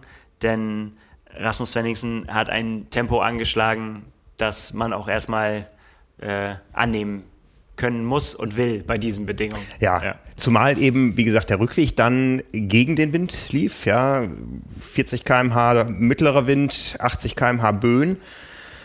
Und da kann das natürlich auch schnell mal zerbröseln dann, ja. Oder eben auch dazu verleiten, dass ähm, oder dazu führen, dass 10 Meter, 12 Meter Abstand dann eben doch auch äh, eine Gruppe zusammenhalten können, weil eben dann doch der dritte, vierte, fünfte doch noch mehr Vorteil haben als ähm, in der Rückenwindpassage oder, oder bei Windstille. Ja, ja also ähm, Maurice Lavelle hat es auch danach gesagt, also er äh, hat ihm höchsten Respekt gezollt, weil er gesagt hat, so, also dranbleiben war schon quasi das höchste der Gefühle und irgendwann ging auch das nicht mal mehr. Also ähm, hat auch einen äh, neuen Radstreckenrekord aufgestellt, wobei wir hier jetzt über Zeiten und so weiter nicht mhm. eigentlich nicht reden brauchen wollen, weil eben das Schwimmen vorher verkürzt war und das jetzt abzuschätzen, umsetzen, ne, verkürztes Schwimmen, aber irgendwie trotzdem anstrengend wegen Wellen und so weiter. Ja, so aus, aus meiner eigenen Sicht, ähm, das ist schon ein Unterschied, weil du nicht dieses einstündige plus-minus Energiedefizit mit aufs Rad nimmst, ja. Also du, genau. du gehst quasi mit vollen Speichern aufs Rad, ja. Es ist äh, ja schon so, du, du verbrauchst eine Stunde Energie beim Schwimmen, ja.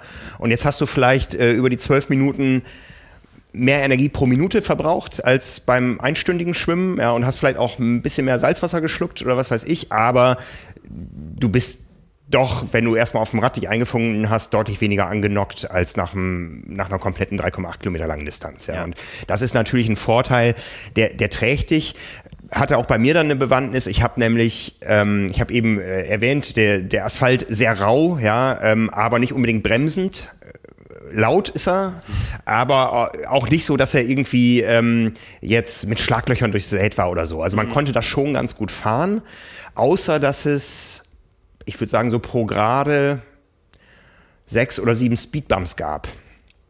Okay. Und die Speedbumps führen natürlich dazu, also du konntest die teilweise bei Rückenwind mit 60 schon überfahren, auch in Aeroposition, außer dass das natürlich die Radflasche im aushalten Halter. muss. Die, die muss es aushalten. Und eine meiner Flaschen hat es nicht ausgehalten. Nein. Das ist natürlich dann erstmal so ein kurzer Schock und dann überlegst du, was war da drin? Was war da drin, ja. Und ähm, es war meine Reserveflasche. Also ich habe immer ein bisschen mehr Energie dabei, als ich brauche, auf die Gefahr hin. Also das Trinksystem, was im Rahmen verbaut ist, das verlierst du nicht. Und die Aeroflasche im Rahmendreieck eigentlich auch nicht, ja. Aber die Flasche hinterm Sattel, die ist einfach gefährdet. Und das war die, die ich auch noch unbenutzt in dem Moment verloren habe. Und dann überlegst du kurz, ist dann eine Entscheidung von einer Sekunde anhalten, zurücklaufen, Zeit verlieren und so weiter oder weiterfahren. Und dann denkst du, okay, das Schwimmen hat jetzt nicht so viel Energie gezogen und ähm, es ist die Reserveflasche gewesen.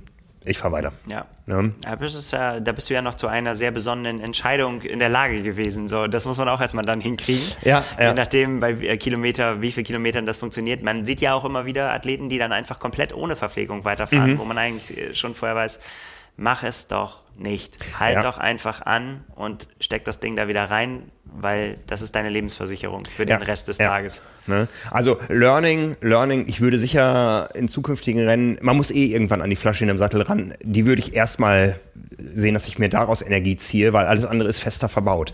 Ne? Und wenn dann eine halbe Flasche verloren geht, ist nur eine halbe weg. Jetzt war eine ganze weg, aber wie gesagt, von der Menge her war das so kalkuliert, äh, das war, das war die Reserve, falls das Radfahren irgendwie dann doch länger dauern sollte als äh, geplant. Kann ja passieren. Kann passieren. Ja. Also es war bei mir bei Kilometer 40. Und erst kurz danach kam mir das Age Group Feld dann entgegen. Ähm, das fühlte sich gut an, weil das war nicht zu weit vom Wendepunkt und äh, ich habe irgendwie gesehen, wow, ich bin auch, auch in der Gesamtwertung gut dabei. Ich lag dann irgendwie beim Wendepunkt, habe ich natürlich gezählt, so irgendwie Ah, um okay. Platz 30. Ja. Ähm, die meisten sahen jünger aus, hatten auch kleinere Startnummern. Also die Startnummern, äh, die Altersklassen waren äh, zusammenhängend von den Startnummern her. Ja. Es war nicht auf den Ah, Startnummern okay. drauf sichtbar, standen auch keine Namen drauf, keine Länderkennzeichen und so. Es war einfach eine Startnummer, wo Ironman African Championship oder sowas drauf stand und die Nummer. Aber man wusste natürlich, in welchem Startnummernbereich sich die direkte Konkurrenz betrifft, äh, äh, aufhält.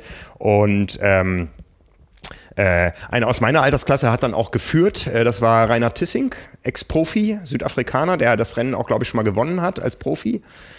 Ne? Und äh, der war natürlich in meiner Altersklasse weit weg, aber an diesem Wendepunkt war ich schon auf äh, Platz drei Und den habe ich auch lange gehalten. Der Rückstand auf Tissing wurde natürlich immer ein bisschen größer, aber und hinter mir waren es dann eher Minutenabstände, aber ich habe das schon gesehen so, boah, ich bin gut dabei, ne? Und es äh, fühlte sich gut an, ja. Und ähm, dann war es natürlich spannend, was passiert, wenn einem die Profis wieder entgegenkommen. Und da war schon ein bisschen mehr zerbröselt dann. ja, also In dem Moment die im Rückenwind, wir im Gegenwind. Ne? Also Ja, das, äh, also nur so, so rückblickend hat auch äh, Rasmus Wenningsen gesagt, dass die letzten 30 Minuten im Wind äh, brutal auch für ihn waren, so da vorne wegzufahren und äh, äh, dass, dass da ihm so ein bisschen die Kraft wahrscheinlich auch flöten gegangen ist, dann äh, ja für den Rest des Tages, die man noch brauchte. Von daher großen Respekt auch an äh, Maurice Lavelle, der dann auch äh, so weise genug war, da eben dann auch abreißen zu lassen, um zu sagen, okay, dann muss ich ihn halt später wieder holen, bevor ich hier mich jetzt zugrunde richte auf dem Rad.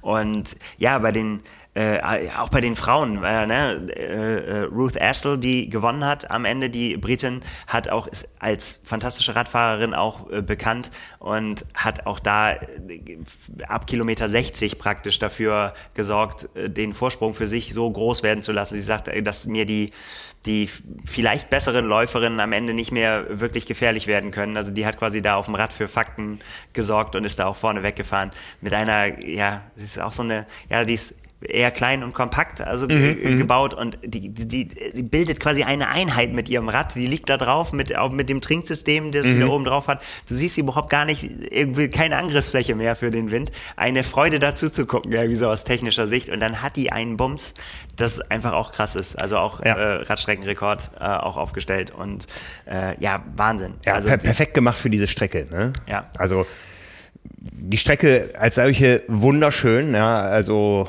traumhaft, äh, immer wieder am Meer lang, ähm, gerade bei dem Sturm, man hat die Gischt da spritzen sehen und so, äh, großartig und man, man, man muss sie zu nehmen wissen. Ja, also ich bin ähm, in der Woche auch einmal die komplette Strecke gefahren. Ich bin Dienstag angekommen. Am Mittwoch bin ich die Strecke einmal komplett gefahren. Am Mittwoch nochmal bis Kilometer 30 und zurück. Äh, nee, äh, Mittwoch und Donnerstag war das. Und das war auch gut so. Ähm, dann kriegst du ein Gefühl dafür. Du weißt, wo die Speedbumps sind. Äh, du weißt, wo du äh, einfach auch Kopf runter und drücken kannst. Es ist auch eine sehr lange, 15 Kilometer lange Gerade auf so einer, ja, fast Autobahn, sag ich mal, ähm, wo du nicht viel falsch machen kannst, wo auch keine Schlaglöcher drin sind oder so, wo du einfach Kopf runter, maximales Aero, gerade auf dem Rückweg, bergan im Gegenwind, ja, ähm, wo du einfach alles dafür tun muss, dem Wind so wenig Fläche wie möglich zu geben und die Leistung hochzuhalten. Also das ist schon eine interessante Strecke. Es ist, ähm, sie ist technisch nicht besonders anspruchsvoll, außer in einer Kurve. ja, Ma- magst du uns davon erzählen? Ja, also ähm, wie gesagt, ich war, war total happy mit mir. Es hat richtig, richtig Spaß gemacht und vor allen Dingen, ich habe ähm, ein anderes Gefühl gehabt als in Hamburg. Ähm, ich habe in Hamburg schon gemerkt, boah, das wird jetzt, die, die, die Beine werden fest und so. Und ähm, ich habe es in Hamburg und das war auch im Nachhinein äh, die richtige Einschätzung. Ich habe es immer auf die Kälte geschoben. So war es auch. Das war nicht mein Wetter. Und ich hatte mir ja Südafrika von Anfang an wegen Wärme und Wind ausgesucht und das hat auch gut gepasst. Das hat richtig Spaß gemacht. Ich habe überhaupt keine Probleme gehabt. Und ähm, bin dann von einem anderen Athleten aus unserer Reisegruppe überholt worden noch und äh, haben uns noch kurz äh, gegenseitig motiviert. Und dann gab es eine Stelle, da ging es aus einer leichten Abfahrt mit Rückenwind rechts ab. Hm. Und da ist mir dann mein Missgeschick passiert. Ähm, ich habe letztendlich zu spät gebremst, musste zu hart bremsen, habe mich quergestellt. Mm. Und dann ist es ja so eine intuitive Geschichte, über die du nicht mehr nachdenkst. Ähm, entweder stürzen und der Asphalt ist grob, das möchte man nicht, oder loslassen und ins Gebüsch. Ne? Und so kam es dann bei mir. Ich wusste, ich kann das nicht mehr halten und bin geradeaus ins Gebüsch. Ähm, war ein bisschen dornig. Also wir waren so eine Reisegruppe von sechs Leuten. Drei von uns hat es erwischt, alle an unterschiedlichen Stellen. Ähm, die anderen beiden, glaube ich, eher wegen Wind. Das war für mich nicht das Problem. Also ich konnte das Rad gut halten. Das, das äh, Speedmax ist ja doch eher windanfällig mit den vielen Flächen. War ganz froh, dass ich keine Scheibe drin hatte. Ähm, so war es gut haltbar. Da war es einfach ein Bremsfehler. Ja, also. Das mit Scheibenbremsen, Frank ja, äh, die hat zu stark gegriffen. Ne? Also, Ach, ja, ja, genau. Wir, wir, wir, wollen das wieder so wie früher, dass man am Hebel zieht und erstmal gar nichts passiert. Ja, also im ersten Moment dachte ich auch, die greift gar nicht. Ist das, äh, ich hatte irgendwie das Gefühl, ich hatte vorher äh, Wasser umgefüllt irgendwie und so und ich hatte das Gefühl, die greift nicht, aber in dem Moment, wo ich dann quer stand, habe ich gedacht, okay, ja, der hat, der hat voll gegriffen und ich bin einfach obwohl der Asphalt so grob ist äh, und neue Reifen drauf waren. Ja, ne? also letztendlich ähm, ich bin, glaube ich, ein guter Radfahrer und habe ein gutes Radhandling. In dem Moment war es einfach dann doch Unvermögen. Ne? Ähm, der, der Sturz als solcher war auch nicht äh, sonderlich dramatisch. Also ich saß wahrscheinlich keine 30 Sekunden später auf dem Rad. Es ging alles so schnell. Das erste, was ich mich äh, oder was ich wieder bewusst wahrgenommen habe, war dann, es ist auf einmal viel heller als vorher. Ich höre nicht mehr dieses Brrrm, sondern ich höre Vögelgezwitscher. Ich habe gar keinen es, mehr auf. Es ist kühler, und mich guckt ein alter, bärtiger Mann an und will mit mir über meine Sünden reden. Ja, okay. Da dachte ich, oh, das ging jetzt aber schnell. Ja. Nein, der bärtige Mann war ein Kampfrichter und sagte nur, ich muss aufpassen, ich hätte Blocking, äh, also er hat überhaupt nicht mitbekommen, was mit mir war. Es sah für ihn offensichtlich so, so aus, als wenn ich wen überholt hätte und mich davor gesetzt hatte, sodass der wieder ausscheren musste und so weiter. Der hat die Situation äh, nicht richtig gesehen. Okay. Ich, äh, ich war noch völlig konsterniert von diesem Sturz. Aber das ging dann alles wieder. Und dann der, der, der dann in meiner Nähe war, der andere Athlet, sagte dann auch, was wollte Herr Kampfrichter? Das war überhaupt nicht so. Das, der hatte das auch verstanden, dass ja wegen, wegen Blocking oder so. Naja, geschenkt. Ne? Ich war wieder im. Rennen und äh, diese paar Sekunden sind da erstmal nicht ins Gewicht gefallen. Ähm, hab dann aber irgendwann so zehn Kilometer gemerkt, hm, irgendwie fühlt sich der Asphalt gerade anders an und habe dann mal so vorsichtig runtergeguckt und habe gesehen, oh, mein Vorderreifen, da schwindet die Luft. Ne? Und äh, habe dann gedacht, oh, pff, ja, hm, mal abwarten. Und habe dann äh, kurz vorm Wendepunkt gemerkt, nee, so geht das nicht weiter. Äh, und habe dann gedacht, okay, jetzt äh, fährst noch irgendwie bis zum Wendepunkt, da musst du eh beschleunigen und da äh, was machst du und habe dann gedacht, hm, vielleicht ist es ja doch irgendwie nur Ventil oder sonst sowas. Äh, ja, war nicht die richtige Einschätzung. Nein. Nein. Ich habe äh, hab schnell die Kartusche gezogen, äh, halbe Kartusche in den Reifen gepackt, bis der wieder stramm war, bin weitergefahren und zehn Kilometer später, ähm, ja, äh, war es dann so weit, dass ich gesehen habe, nee, geht nicht so weiter. Hab einen Reifen, also einen Schlauch gewechselt, ähm, die Restluft in der Kartusche hat nicht gereicht und äh, musste also die zweite Kartusche, die ich dabei hatte, anbrechen. Immerhin hattest du noch eine zweite. Ja, hab den Reifen stramm gemacht. Äh, da war auch noch genug Luft in dieser zweiten Kartusche dann. Und ähm, war also dann bei Kilometer 145 mit neuem Reifen, voller Luft, wieder im Rennen. Ja, also hab dann eben einmal diese schon, schon aufsummiert diese kurze Sturzpause von maximal 30 Sekunden, das äh, am Wendepunkt, äh, Kartusche und so weiter, hat vielleicht eine Minute gedauert und ich weiß nicht, wie lange ein Schlauchwechsel, das ging relativ fix, aber drei Minuten sind da auch schnell weg. Also habe da schon mal ein bisschen gesammelt äh, an, ja. Äh, habe auch ein paar Plätze verloren und habe dann gedacht, okay, jetzt sind es noch 35 Kilometer bis ins Ziel, aber du hast jetzt alles mitgenommen an Pech, jetzt kann nichts mehr passieren.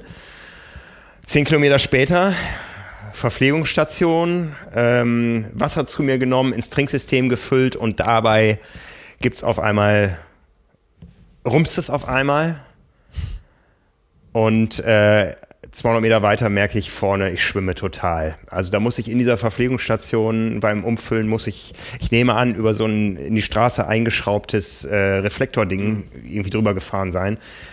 Bei gutem Tempo. Ähm, und es gab einen Durchschlag und äh, ja, der frisch gewechselte Schlauch war dahin. Ach ne? Mann. Ne? Also richtig voller Durchschlag.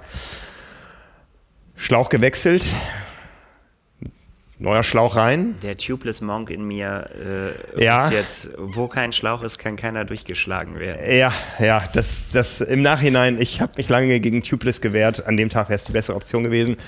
Wie gesagt, neuer Schlauch rein, ähm, mit der Kartusche vollstramm aufgefüllt, ging alles gut. Ich will losfahren, Reifen komplett schlapp. Was auch immer da war, ob der eingeklemmt war, ob das Ventil kaputt war oder so. Aber Frank am Straßenrand, mit noch einem Ersatzschlauch, aber ohne Kartusche. Und die Konkurrenz fliegt vorbei. Ne? Äh, kurz vorher, bevor ich den Schlauch gewechselt hatte, kam noch ein Kampfrichter und sagte, brauchst du Hilfe, brauchst du Mechaniker? Habe ich gesagt, ich äh, kriege das jetzt hin, aber der sagte, ich rufe den trotzdem und gebe dem die Position durch und ähm, wenn du noch hier bist, hilft er dir. Ne? Ja, und dann stand ich da ohne Luft, wusste, dass irgendwo wahrscheinlich irgendwann ein Mechaniker kommen würde. Ähm, und äh, hab geschrien, ne, weil in dem Moment war klar, das große Ziel, was die Quali war, ne, ich meine, das war klar für mich, das war das Ziel, das war in dem Moment irgendwie weg. Ne? Tja. Das ist halt äh, das Bittere, ne? Ja. Ich habe es dir schon geschrieben, ich bin, äh, es verleiht mir eine große Ruhe, dass ich mich um solche Dinge nicht kümmern muss, um Zeiten und äh, irgendwas. Ja. Dass ich das einfach, äh, dass es egal ja. ist. In, in dem Moment war dann nur noch irgendwie die Hoffnung, ich, ich hoffe, ich kriege das irgendwie hin, dass ich ins, ins Radziel komme. Ne? Und ähm, habe dann da echt äh, zwei Minuten mich in Selbstverzweiflung geübt. Und äh, als dann immer noch kein Mechaniker kam, äh, bin ich, habe ich mein Rad äh, genommen und ähm, bin gegen die Fahrtrichtung zurückgelaufen zu der Verpflegungsstation, weil ich äh, wusste aus dem Briefing, in jeder Verpflegungsstation gibt es auch zehn Schläuche und zehn Kartuschen. Warum machen die da keine Standpumpe hin? Vielleicht auch Standpuppen, ich weiß äh, es nicht. Also äh, auf jeden Fall hätte es da Service gegeben, ähm, 100 äh, Meter bevor ich da war. Ich weiß nicht, wie weit ich zurückgelaufen bin, es war nicht ewig. Äh, kam dann ein Motorrad, hielt neben mir und da sagte, äh, habe ich gesagt, ja, ich, ich brauche Mechaniker. Da sagte er, ich bin der Mechaniker. Guten Tag. Ne? Ich bin Ihr Mann. genau. Und ich hatte ja noch einen Ersatzschlauch, ne, den, haben wir, den hat er mir dann reingemacht. Ähm, das war dann Service, da konnte ich zugucken. Und dann hat er mit äh, seinem Tool und der Kartusche mir den Schlauch wieder aufgepumpt beim Abschrauben seines Tools das Ventil rausgedreht. Ja. Einmal, beim nächsten Mal nächste Kartusche wieder aufgepumpt, beim Abschrauben wieder das Ventil rausgedreht. Mhm. habe ich gesagt, komm, ein, ein, Tool habe ich, ich brauche nur eine Kartusche von dir und ich hätte gern auch noch eine weitere für alle Fälle.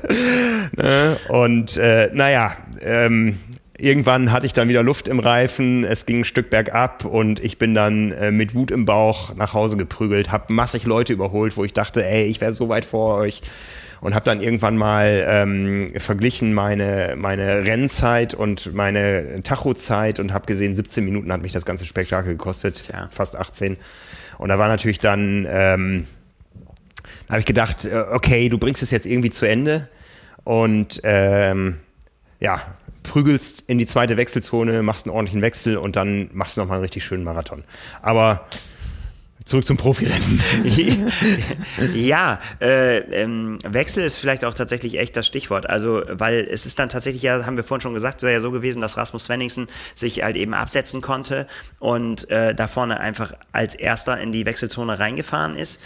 Und dann hat es aber ganz schön gedauert bei ihm. Also, ähm, oder sagen wir es anders, ähm, Maurice Clavel und Sebastian Kiele haben es dann tatsächlich geschafft, dann auch dann eben aufzuschließen, in die Wechselzone reinzukommen und sind beide vor Rasmus Svenningsen aus der Wechselzone raus, die ja auch elendig lang und irgendwie so über diesen sehr unwürdigen Parkplatz, da sah nicht so schön aus aus der äh, Hubschrauberperspektive, aber egal, geschenkt.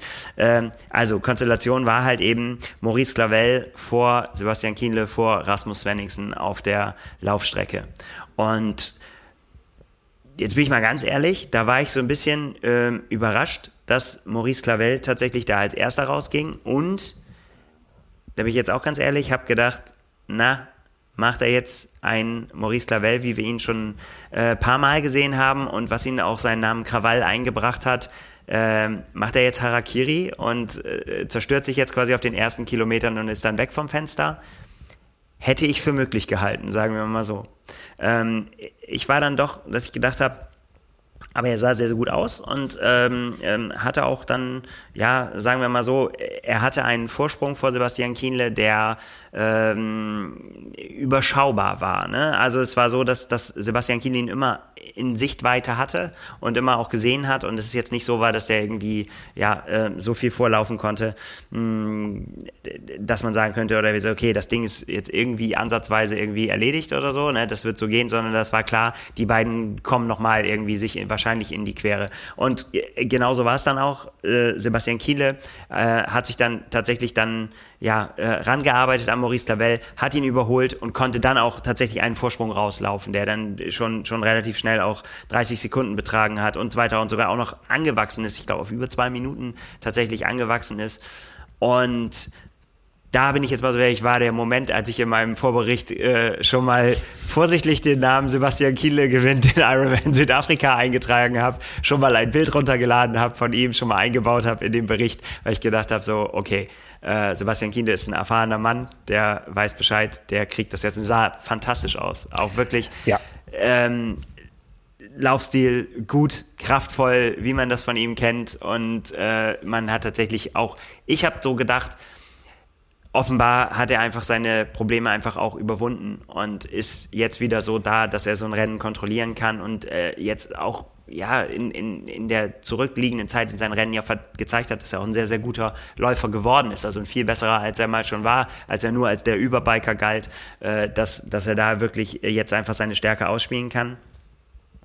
Ja. Um da kurz vorzugreifen, äh, das war auch so mein Eindruck, als ich die das erstmal gesehen habe. Ich hatte dann keinen Überblick mehr, wer ist in welcher Runde irgendwie. Ich bin vom ersten Wendepunkt runtergekommen, war so bei Kilometer drei und die kamen mir entgegen und für mich war, ich hatte ja auch nur dieses Bruchstück, für mich war klar, Kiele macht sein Ding und Clavel platzt gerade ab. Wahrscheinlich sind die bisher zusammen gelaufen und so, so wirkte es für mich. Ne? Ja. Also ein, ein, routinierter Kiele und Clavel, der auf dem Rad zu viel Körner ähm, gelassen hat, auch in einer Auseinandersetzung mit Kiele vielleicht, ähm, und der noch, so wie Sanders und Eden, der noch mithalten konnte, bis dann wirklich klar war, wer der Champion des Tages ist. Das so sah es für mich aus. Genau, das ist also das Bild, was man im Kopf hat. Genau. Ne? Wie das wohl genau. wahrscheinlich wohl zurechtgekommen äh, sein musste.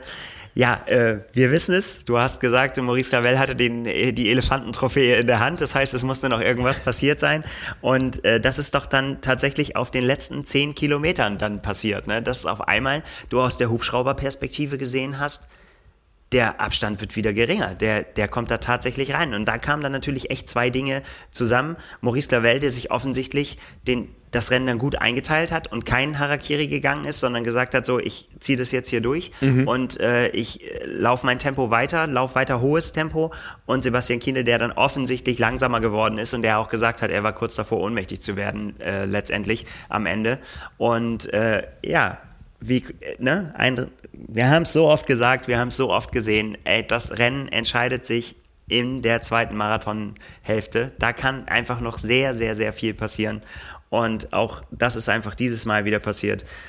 Maurice Gavel geht vorbei, sammelt ihn ein, lässt auch keinen Zweifel daran, ne? also nicht irgendwie Zusammenschluss oder so, sondern vorbeigelaufen und er sah einfach echt sehr, sehr gut aus, auch die ganze Zeit. Und äh, für Sebastian Kiele ging es einfach da in dem Moment dann darum, Kona-Quali mitnehmen. Genau. Und äh, das einfach absichern. Nicht, dass hier noch wirklich Quatsch passiert. Der Abstand auf Rasmus Svenningsen war groß genug äh, nach hinten, dass er gesagt hat, er konnte das quasi diesen zweiten Platz verwalten.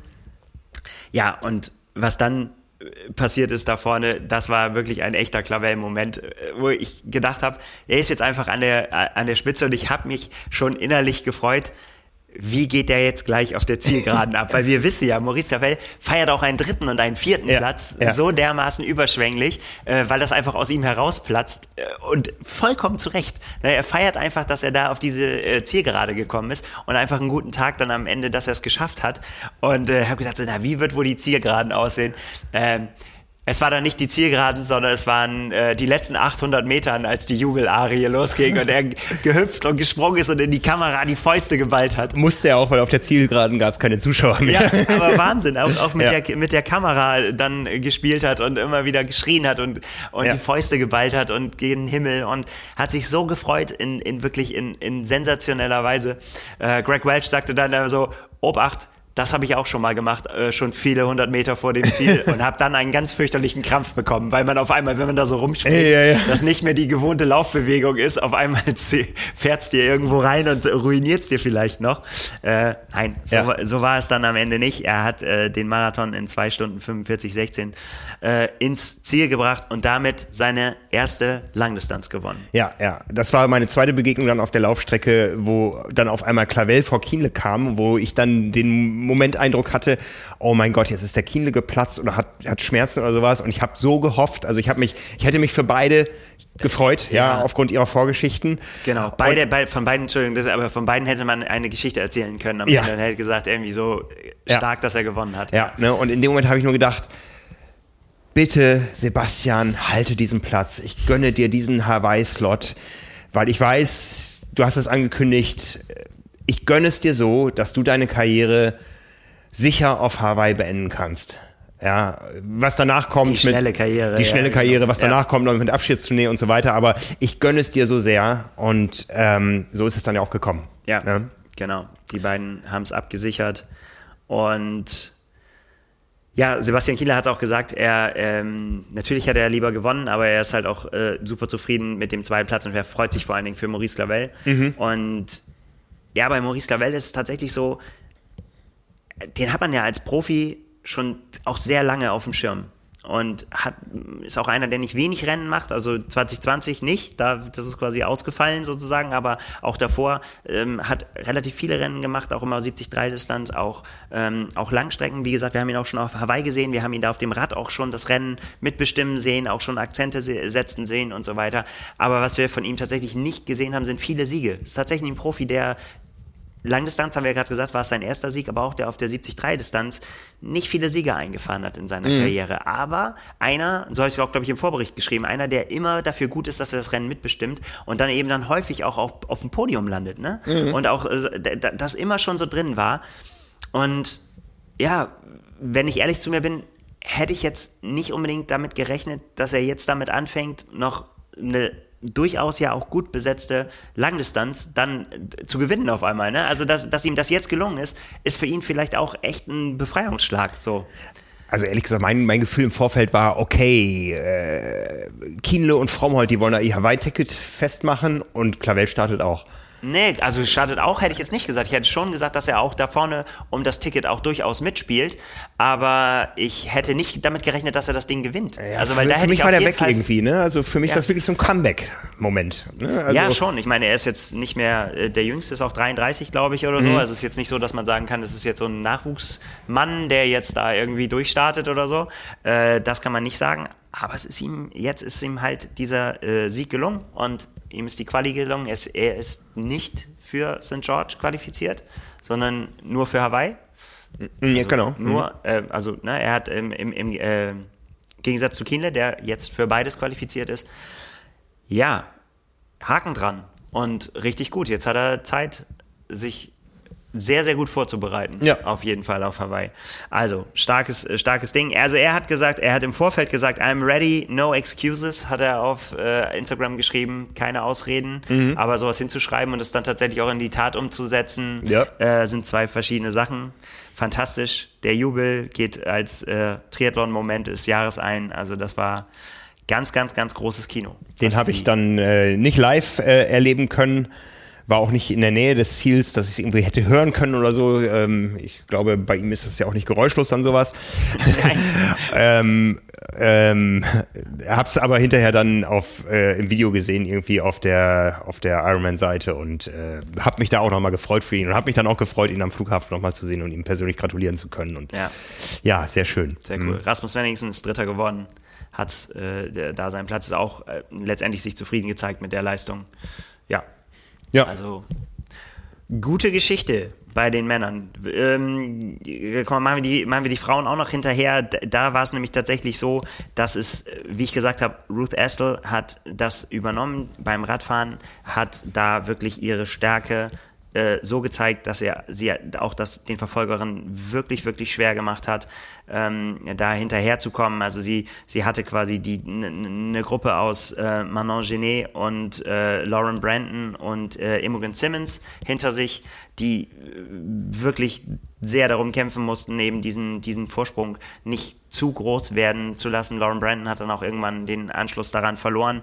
Ähm, und sie, ist dann letztendlich mit äh, vier Minuten Vorsprung auf die Laufstrecke gewechselt und hat auch da, muss man tatsächlich sagen, ja, das ins Ziel gebracht. So, ne? Also da wurde es dann tatsächlich nochmal, sagen wir mal so, ähm, musste man nochmal gucken. Erst sah es so aus, äh, Manon Genet, äh, ähm, ob sie vielleicht nochmal rankommen könnte. Imogen Simmons, ähm, auch die beiden sind zeitgleich in die Wechselzone gekommen und haben halt dann versucht, den Anschluss zu herzustellen. Ähm, Imogen Simmons äh, konnte dann das Tempo auch nicht mehr gehen und auch Manon Genet wurde dann letztendlich noch überholt von Anna Watkinson und von am Ende auch von äh, Jade Nicole, beide Südafrikanerinnen, die äh, dann auch äh, Ruth Astle noch mal sehr, sehr nahe gekommen sind am Ende. Äh, also da, da hat sich dann schon gezeigt, dass sie diesen Vorsprung auch brauchte und äh, um dann eben nach dem Iron Mallorca, der ja jetzt auch erst äh, ja, ein paar Wochen her ist, den sie da gewonnen hat, ähm, letztendlich ihren zweiten Sieg jetzt da ins Ziel zu bringen. Ja, und äh, vor zwei Südafrikanerinnen, da wäre es natürlich, äh, ja, wäre natürlich ein Hammer gewesen, wenn sie das äh, so geschafft hätte, dass, dass da eine Südafrikanerin in Südafrika gewinnt. Mit Anna Watkinson wäre natürlich das äh, große Kino des Tages gewesen. So, äh, aber auch so sehr, sehr, sehr stark. Äh, letztendlich waren äh, Platz zwei, Platz drei, Platz vier aus äh, Südafrika. Ähm, ja, hat man auch nicht so oft, aber haben sie da auf jeden Fall ja, gezeigt, was in ihnen steckte. Ja. Katharina Grohmann kann man noch sagen, als deutsche Starterin 20 Minuten äh, Rückstand auf äh, Ruth Ashel auf Platz 6 gelandet am Ende. Ähm, ja, ich bin sehr, sehr gespannt, äh, was man von Ruth Astle da noch sehen wird. Auch nicht mehr, also auch nicht die ganz jüngste. Sie ist 32 schon, hat halt eine sehr erfolgreiche Age Group Karriere hinter sich schon.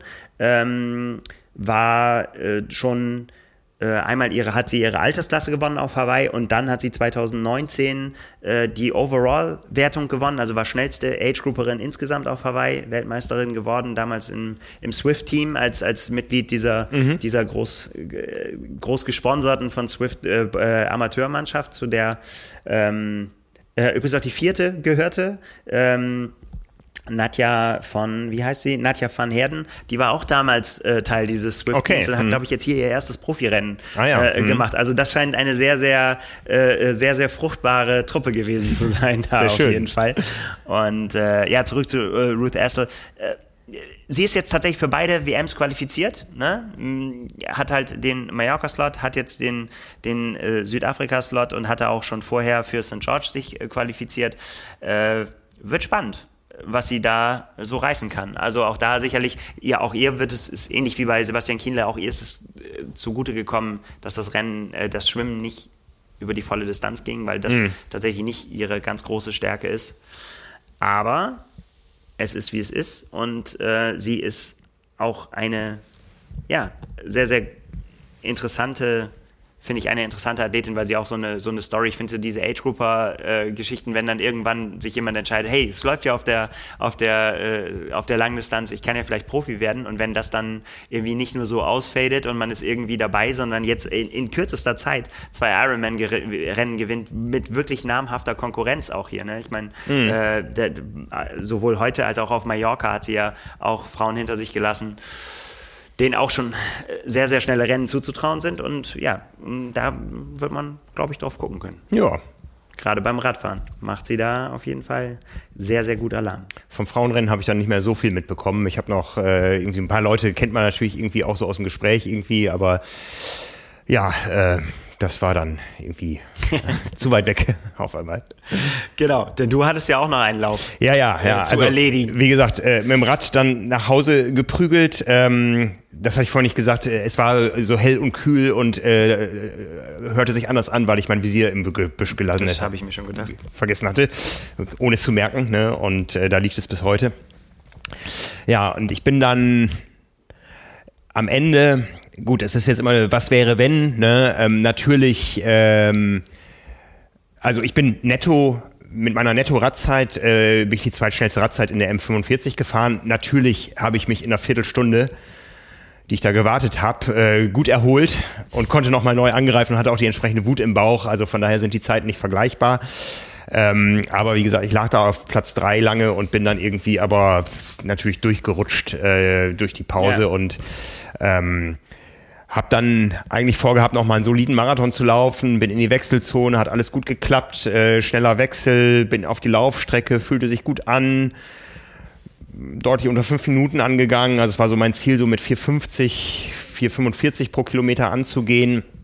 Das war alles so ein bisschen relativ, weil diese Laufstrecke ja eben diese beiden bissigen Hügel hatte, ja, also ja es sind insgesamt vier Runden und äh, auch, auch, das sah im, im, Fernsehen gar nicht so fies aus, aber man weiß ja, du hast es ja auch im Vorfeld schon gesagt und das Streckenprofil, wenn man das liest, das ist halt schon, ja. sieht immer irgendwie diese wie steil das ist, kann man immer nicht so richtig sehen, finde ich. Ja, also es, es war, es zog sich. Ne? Es, mhm. es ähm, war eine durchgehende Steigung, ähm, die, die sich einfach gezogen hat und du musstest sie auch wieder runter, was ja auch immer auf einer Langdistanz dann immer auch nochmal achtmal dieser Impact des Bergablaufens und so.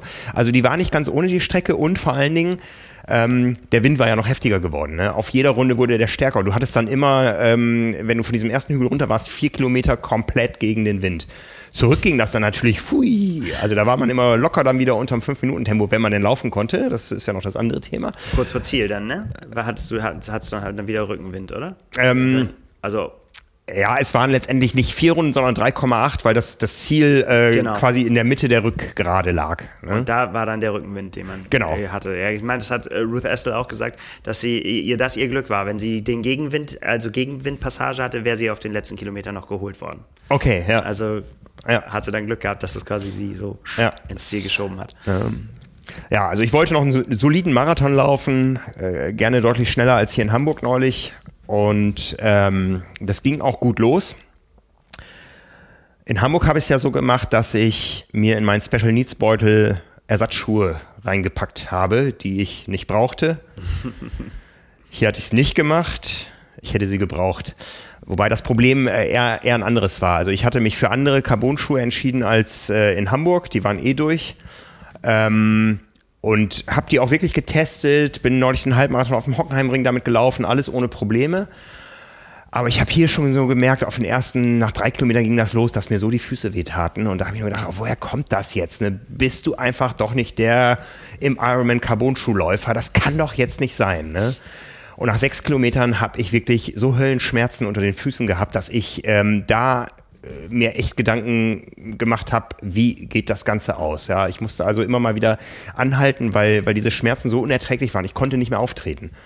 Ja, ne? bitte. Und ähm, das hat sich dann, ich bin immer wieder angelaufen, bin auch ein gutes Tempo gelaufen. Ich war muskulär, ich war energetisch voll intakt, ja. es war alles dafür da, aber diese, diese Schmerzen beim Auftreten, also oberhalb der Sprunggelenke war, war es perfekt. Ne? Es war perfekt für ein richtig gutes Rennen, wenn man jetzt mal die Probleme beim Radfahren. Aber es hätte noch ein guter Marathon werden können. Aber ich konnte nicht mehr auftreten. Ja, ähm, und ich habe mir echt überlegt, wie geht dieser Tag zu Ende? Ne? Und ich habe mich schon gesehen bei Kilometer 6, dass ich sage, okay, ich versuche jetzt irgendwie noch auf 10 voll zu machen und dann, dann musst du dir was überlegen. Ich werde dieses Rennen zu Ende bringen, irgendwie Ich weiß zwar nicht wie, aber ich habe echt damit gerechnet, dass ich 30 Kilometer auf den Socken wandere nachher. Bitter, ja, ja. Also es ging nichts mehr, kein Schritt mehr. Und dann habe ich überlegt,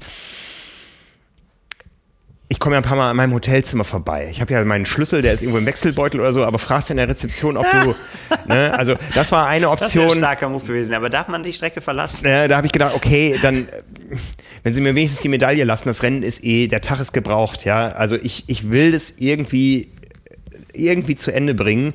Ne? Ähm, also äh, was ein No-Go gewesen wäre, wäre ins Hotelzimmer und noch eine Ibuprofen einschmeißen oder so gegen diese Schmerzen. Das tut man nicht. Das geht ja auch Ne? nicht schnell genug. Das ist auch Ne? Quatsch. Aber ich, ich habe echt überlegt, traust du dich äh, da reinzugehen und andere Schuhe und dann, äh, ich habe mich gequält bis Kilometer 16 mit vielen, vielen Pausen. Ähm, ich habe am Ende, am Ende habe ich dann gedacht, komm, jetzt bringst du den Marathon wenigstens noch unter vier Stunden zu Ende und dann habe ich irgendwie in der Ergebnisliste gesehen, vier Stunden acht. Aber natürlich äh, hat, hat meine Garmin immer die, die, die Pausen rausgestoppt, ja, und Ja. Die, die Zeit lief nicht weiter, ne? Also es war eine volle Katastrophe. Am Ende äh, war das Problem wahrscheinlich, dass meine Füße äh, auch mit der Hitze und so deutlich mehr angeschwollen waren, als die Schnürung es zugelassen hat. Ne? Also ich hatte eine Woche vorher, hatte ich, äh, hatte ich mir noch eine andere Schnürung reingezogen. Da bin ich ganz hektisch. Ja, aber ich bin in der Woche dreimal gelaufen, es war alles ohne Probleme. Ja, Aber äh, warum, wenn der es beim Halbmarathon gut funktioniert hat? schnell Wechsel. ne? Ja, das also ist das, ganz besonders witzig. Da hättest du mal gucken sollen, dann zeige ich dir nachher mal das Video von Christian äh, Blumenfeld, wie der gewechselt hat. Nämlich in aller Ruhe. Ja, Ja. ja. Ne, es, also im, Nach, im Nachhinein, äh, die Füße waren zu dick für die Schuhe. Ich habe dann bei Kilometer 16 mich auf den Bordstein gesetzt, die Schuhe neu geschnürt, nachdem ich vorher schon meinen Laufstil in so einen Rückfuß-Enten-Watschel-Stil geändert Mhm. Der ist super, den habe ich auch. Ja, ähm, so war es einigermaßen erträglich und danach konnte ich auch wieder laufen. Das war letztendlich, also beim Radfahren, okay, ein Fahrfehler ist ein Fahrfehler, der passiert. Ähm, und, und, und dass ich dann nochmal einen Durchschlag kriege und so, das war einfach Pech, ja, aber beim Laufen war es einfach dann äh, ein, ein Fehler, den man, äh, der letztendlich bei mir liegt. Ne? Also an, anders äh, kann ich es nicht entschuldigen. Ne? Ähm, und äh, ja, das, das Rennen war gelaufen und ich wollte nur noch ins Ziel kommen. Und ab Kilometer 16, da ging es dann, da war dann natürlich der Kopf dann auch nicht mehr da, um noch irgendwie ein gutes äh, Pacing zu machen. Im Nachhinein vielleicht, ich bin, ich bin am Ende 15. geworden in der Altersklasse. Ich habe in der letzten Runde noch fünf Plätze gut gemacht. Also vielleicht wäre auch noch irgendwo mehr drin gewesen, aber äh, nach dem Tag, äh, nach der ganzen Vorbereitung, nach dem ganzen Jahr, wo ja so viel mit mit, mit, mit Tokio und irgendwie eine Familie und eine Firma durch Corona bringen und so. Es war dann einfach irgendwo ähm, nur noch das Finish, das Ziel und äh, da, da, wofür hätte ich noch irgendwo äh, mich mehr quälen müssen, als es fürs Finish eh schon sein musste. Ne? Also, naja, so, so ging das Rennen dann irgendwie noch. Also, ich habe es fast dann phasenweise noch genießen äh, können, weil die Stimmung da wirklich unglaublich ja, ist. schön, Also, aber das ist tatsächlich das, was du ja mitnehmen musst. Ja. Irgendwie so. Da, Ja. Das ist halt ähm, Spaß haben, auch wenn es gerade weh tut oder so, sich selber Ja. mal zu einem Lächeln zwingen. Das hilft. Ja, Das ja. wirkt Wunder, kann Und- ich aus eigener Erfahrung Also sagen. die Zuschauer großartig, eine Lebensfreude da. Ich habe sogar noch dann äh, auf der letzten Runde, auch wenn ich es nicht mehr nicht mehr brauchte, habe ich mir dann das doch noch gegönnt, mein Special Needs Bag zu nehmen, weil ähm, die eine coole Performance abgeliefert haben. Achso, ich dachte, du hast irgendwie einen Schokoriegel oder so versteckt. Nein, also in, in, in, in Hamburg war das ein Gitterverschlag, wo ein Kampfrichter stand und man musste da selber reinlaufen und seinen Beutel nehmen und so. Äh, da war das eine große Wiese, wo die Tüten eben geordnet lagen, aber schon, ich würde sagen, 200 Meter vorher äh, stand äh, der erste Volunteer und hat dich nach deiner Startnummer gefragt und ob du Special Needs brauchst oder Ja. hat, ne? Und das habe ich mir auf der letzten Runde dann äh, gegönnt. Das ging dann wie stille Post. Ja, man hatte ihm die Startnummer gesagt und der lief vor 50 Meter zum nächsten, hat die Startnummer weitergegeben und ich habe nur gedacht, hoffentlich kommt die richtige Nummer auch beim fünften da hinten an. Aber dann wurde man dann eben äh, abgeleitet von der Straße auf diese Wiese, war kein großer Umweg und da standen dann zwei Volunteers und zeigten auf deinen Beutel, anfassen Ja, durften den gut. nicht. Ja, äh, ja und das ist ja durch Corona. Also, Ja. Ansonsten erinnert mich das an Rot. Das ist ja auch so, dass das, also jetzt musstest du auch dann selber nehmen, aber da ist das ja auch sehr, sehr gut geregelt dann Ja. beim Wechsel. Das ist alles schon ja. genau genau. Ne? Also eingewiesen wirst, ja. wo du hin musst. So, so ging der Tag dann irgendwie noch zu Ende, nachdem ich da, da zwischendurch echt geschrien habe vor Schmerz ohne Scheiß. Ja. Das war furchtbar. Ne? Wenn das so denkst, ich, ich kenne das vom Radfahren, äh, wenn ich das da manchmal habe, dass auch man so mit den Bohrverschlüssen oder so ein bisschen zu sehr viel Druck macht an irgendwie an einer Stelle, habe ich das auch, dass so ein stechender Schmerz, äh, in, den du auch nicht, äh, egal wie ja. du deinen Fuß bewegst, du wirst es nicht mehr los. Ich habe ich hab auf dem Rad schon einmal die Schuhe wieder gelockert. Ja, einfach ich, aufmachen ne? einmal und dann vorsichtig wieder anziehen und dann ist es auch in der Regel weg. Ja. Ne? Das ja. ist, wenn das irgendwie, kann ich jetzt nicht erklären, weil ich da anatomisch nicht bewandert genug bin, aber wenn das zu sehr gedrückt wird an der falschen Stelle. Ja, tja. Ne, also, ja, von daher war es da, war es ein gebrauchter Tag, aber es, es war meine zehnte Langdistanz, die, die fünfte bei Ironman und die wollte ich nicht mit DNF da irgendwie, ne? Also, und es war ja auch, äh, wie angekündigt, dann äh, jetzt das Ende meiner, meiner zweiten Leistungssport- Zeit im Triathlon. Ähm, das, das wird so nicht wieder geben in den nächsten Jahren. Also irgendwann in einer späteren Altersklasse mache ich nochmal einen Angriff, aber das Schon war natürlich Menschen dann. gesprochen, die das bezweifelt haben, aber gut. Na, also ich sag mal, ich, ich habe ja jetzt, jetzt wirklich ein Jahr den Umständen entsprechend vernünftig trainiert, war, war, habe wenig Verletzungsprobleme gehabt und so. Und es ist ja kein Selbstläufer bei mir mit so einer Quali. Ne? Jetzt war es das Ziel. Es war möglich an dem Tag. Es wäre vieles möglich gewesen. Äh, also es hätte ein richtig guter Tag werden können. Auch so von der, von der Platzierung in der Altersklasse, dass ich nicht irgendwie so der, der erste Nachrücker gewesen wäre oder so. Keiner weiß bis heute, wie viele Slots es gibt. Ich bin 15. Ähm, Vielleicht kommt ja noch die E-Mail. Ja, aber ich, es müsste schon, es müssten schon enorm viele Absagen. Iron ne? Money, Money Kraft geschafft ist, wenn ich das jetzt nicht falsch sage, einmal als 16. nach Hawaii gekommen. Ja, ähm, ja, aber das, das war natürlich dann eine, eine, verdammt bittere Erkenntnis, dass dieses Kona mir nicht in dieser Altersklasse nicht gegönnt ist. Ne? Also Tja. das ist, das da, da musste ich schon während des Rennens ähm, dran knabbern und muss es auch, auch bis heute. Ne? Also, aber ähm, der Preis ist einfach hoch. Ja, ähm, kann, ich, ich kann das ja immer aus meiner Warte immer sagen. Ich kann äh, den, den Respekt, den ich den Leuten entgegenbringe, die das schaffen, sich so fit zu machen, um da hinzukommen, egal in welcher Altersklasse, ähm, der ist riesig, weil das ist tatsächlich, und so soll es ja auch sein, da sollen die Besten an den Start gehen und äh, dazu gehört dann eben auch, dass am Renntag alles mal lief, das ist halt das Blöde. Und jetzt stell dir ja. mal vor, wie sich äh, Jan Frodeno, Christian ja. Blumenfeld, Sebastian Kienle und so weiter fühlen müssen, wenn es halt eben auch für die nur eins, zwei, drei Schüsse jedes Jahr gibt, wo du dann das wirklich abliefern musst. Und der entscheidende Schuss muss halt auf Hawaii ja. äh, stattfinden. Und wenn du nicht ganz vorne landest, dann war das ganze Jahr gebraucht. Ja, ne, aber ja. es ist halt, es muss halt alles zusammenpassen, ne? Und äh, ich meine, jetzt kann man ja drüber reden. Äh, ihr wisst es, Ironman hat mir, hat mir in den letzten zwei Jahren zweimal angeboten, als Ambassador in Kona zu starten. Und ich habe beide Male fünf Minuten gebraucht oder fünf es Sekunden. war fünf Sekunden, Würde um zu sagen. wäre die bessere Antwort gewesen. Äh, es ehrt mich, aber ohne Quali gehe ich nicht nach Kona. Das Nein. kann man nicht tun, wenn, wenn man äh, nee, man kann es nicht tun. Ne? Also man nimmt ja niemandem was weg dadurch, aber ähm, nee, so viel sportlichen Ehrgeiz habe ich dann doch. Weil das kann jeder machen, wie er will, aber ja. wir beide können für uns beide sagen, dass es fünf Sekunden dauert, sowas abzulegen. Ja, ne? also das äh, und äh, ich habe da, hab da unterwegs tatsächlich noch dran gedacht und, und habe gedacht, nee, man muss sich das verdienen. Ne? Und ja, das, da, das gehört auch, auch dazu. Ne? Also, das gehört halt auch dazu. So, das mache ich halt für mich. Ich akzeptiere das halt, dass ich diesen Aufwand, selbst abgesehen davon, dass ich nicht das Talent hätte, das zu schaffen, aber auch nicht betreiben will. Ich will das nicht so exzessiv betreiben, dass es irgend, dass ich irgendwie in Regionen kommen könnte, wo ich mir dafür ja. Gedanken machen kann. Ja. Und ich, ich will es auf, auf absehbare Zeit auch nicht. Ne? Also das ist, äh, nee, also da, dafür, äh, es, es war eine tolle Zeit. Ne? Es war ein großartiges, äh, auch so von unserer Reisegruppe. Ne? Ich meine, jeder hat da unterschiedliche Probleme. Aber ich habe gestern schon erzählt im Teammeeting, einer aus unserer Reisegruppe, ähm, der hat, äh, dem ist die Schaltung ausgefallen und es ging ja immer 45 Kilometer mit Wind 45 Kilometer zurück. Und ähm, das auch noch mit 300 Höhenmetern jeweils. Der hat sich am ersten Wendepunkt äh, nach der Rückenwindstrecke hat er sich dann manuell aufs äh, kleine Kettenblatt schalten lassen, ist in einem Gang zurückgefahren, die 45 Kilometer, hat sich manuell aufs große schalten lassen, ist wieder die 45 Kilometer mit Rückenwind äh, zum nächsten, zum, zum dritten Wendepunkt gefahren.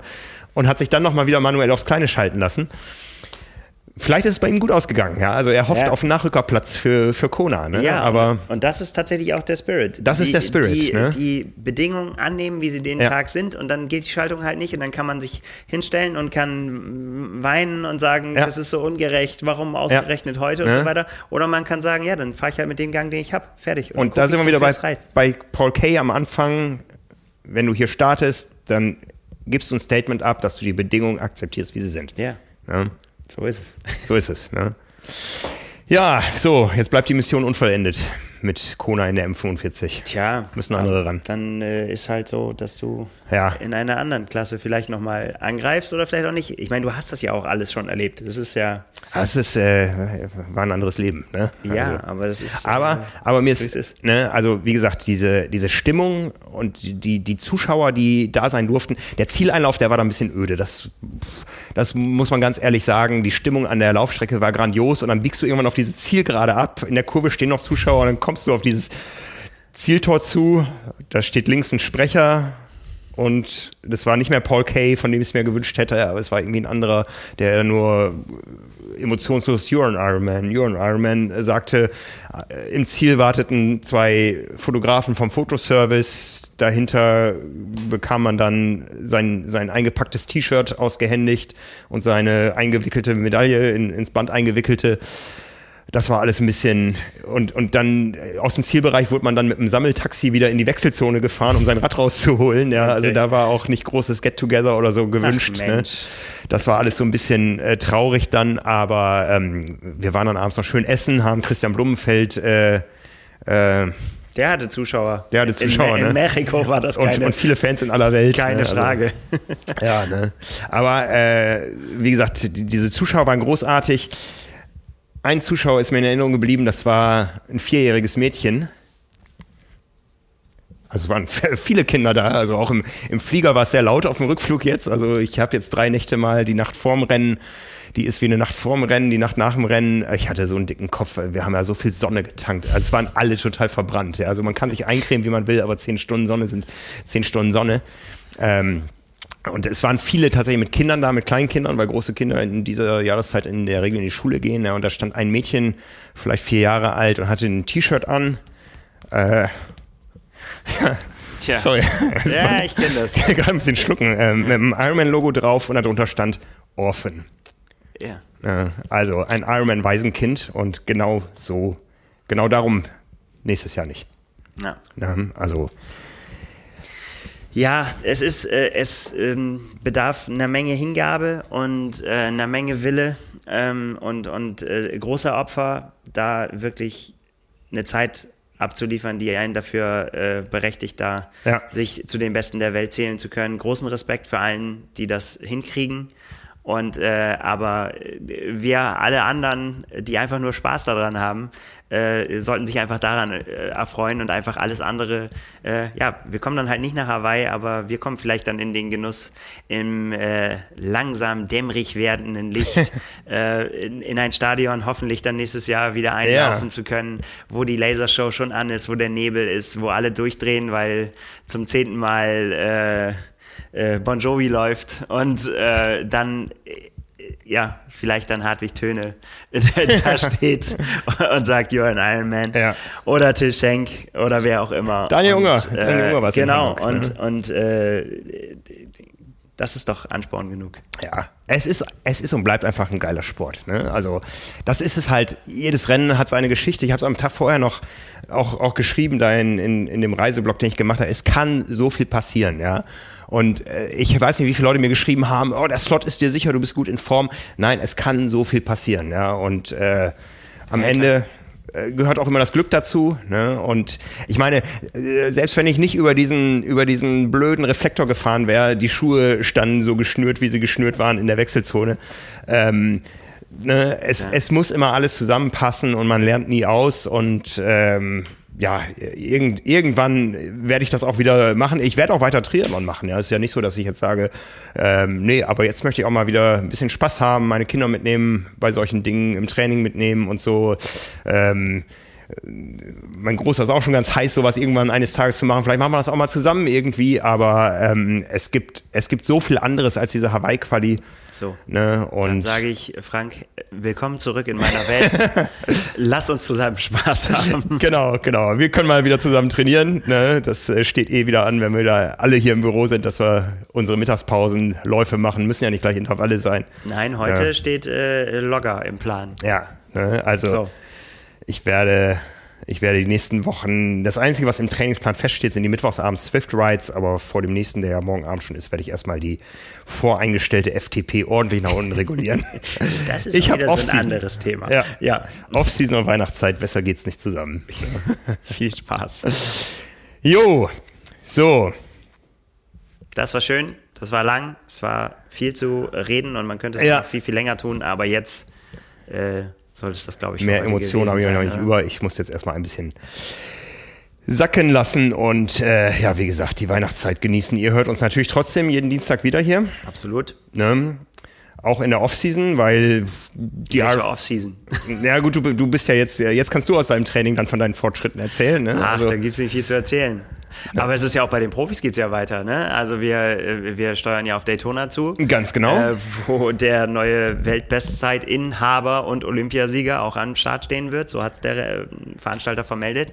Da schauen wir mal, wie es da weiter zur Sache geht. Ja, also das haben wir ja gelernt. Off-Season ist relativ, die mag jeden individuell mal treffen, aber äh, über die Szene über die Szene ähm, geballt gibt's das ja nicht. Wir haben eben noch eine Meldung bekommen, dass ähm, auch die letzten Lücken des Rennkalenders äh, gefüllt werden durch eine Serie, die die Super League und World Triathlon zusammen machen, eine eSports World Championship Series mit Swift.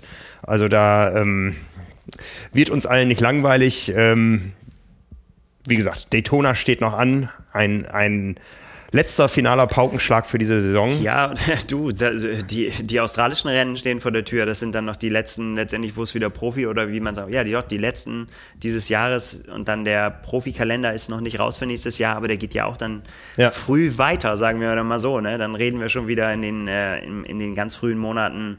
Ja, steuern wir wahrscheinlich schon wieder auf den 73 Dubai zu und dann äh, und so weiter und so fort. Also es wird einfach weitergehen. Und dann auch die 73-Rennen werden sehr, sehr spannend werden. Im Hinblick dann auf St. George, das ist dann auch schon sehr, sehr früh. Es werden wahrscheinlich die letzten Standortbestimmungen sein und so weiter. Wir haben immer was zu erzählen. Wir haben immer was zu erzählen. Dafür machen wir jetzt heute mal Schluss. Es war eine etwas längere Sitzung. Äh, ja, ich bin heute Morgen aus dem Flieger hier reingespült worden. Jetzt zieht's mich nach Hause. Meine Familie hat mich auch noch nicht gesehen. Und äh, die haben jetzt ein bisschen Papazeit verdient. Also, da draußen, macht's gut. Wir hören uns nächste Woche. Bis dahin. ciao. ciao.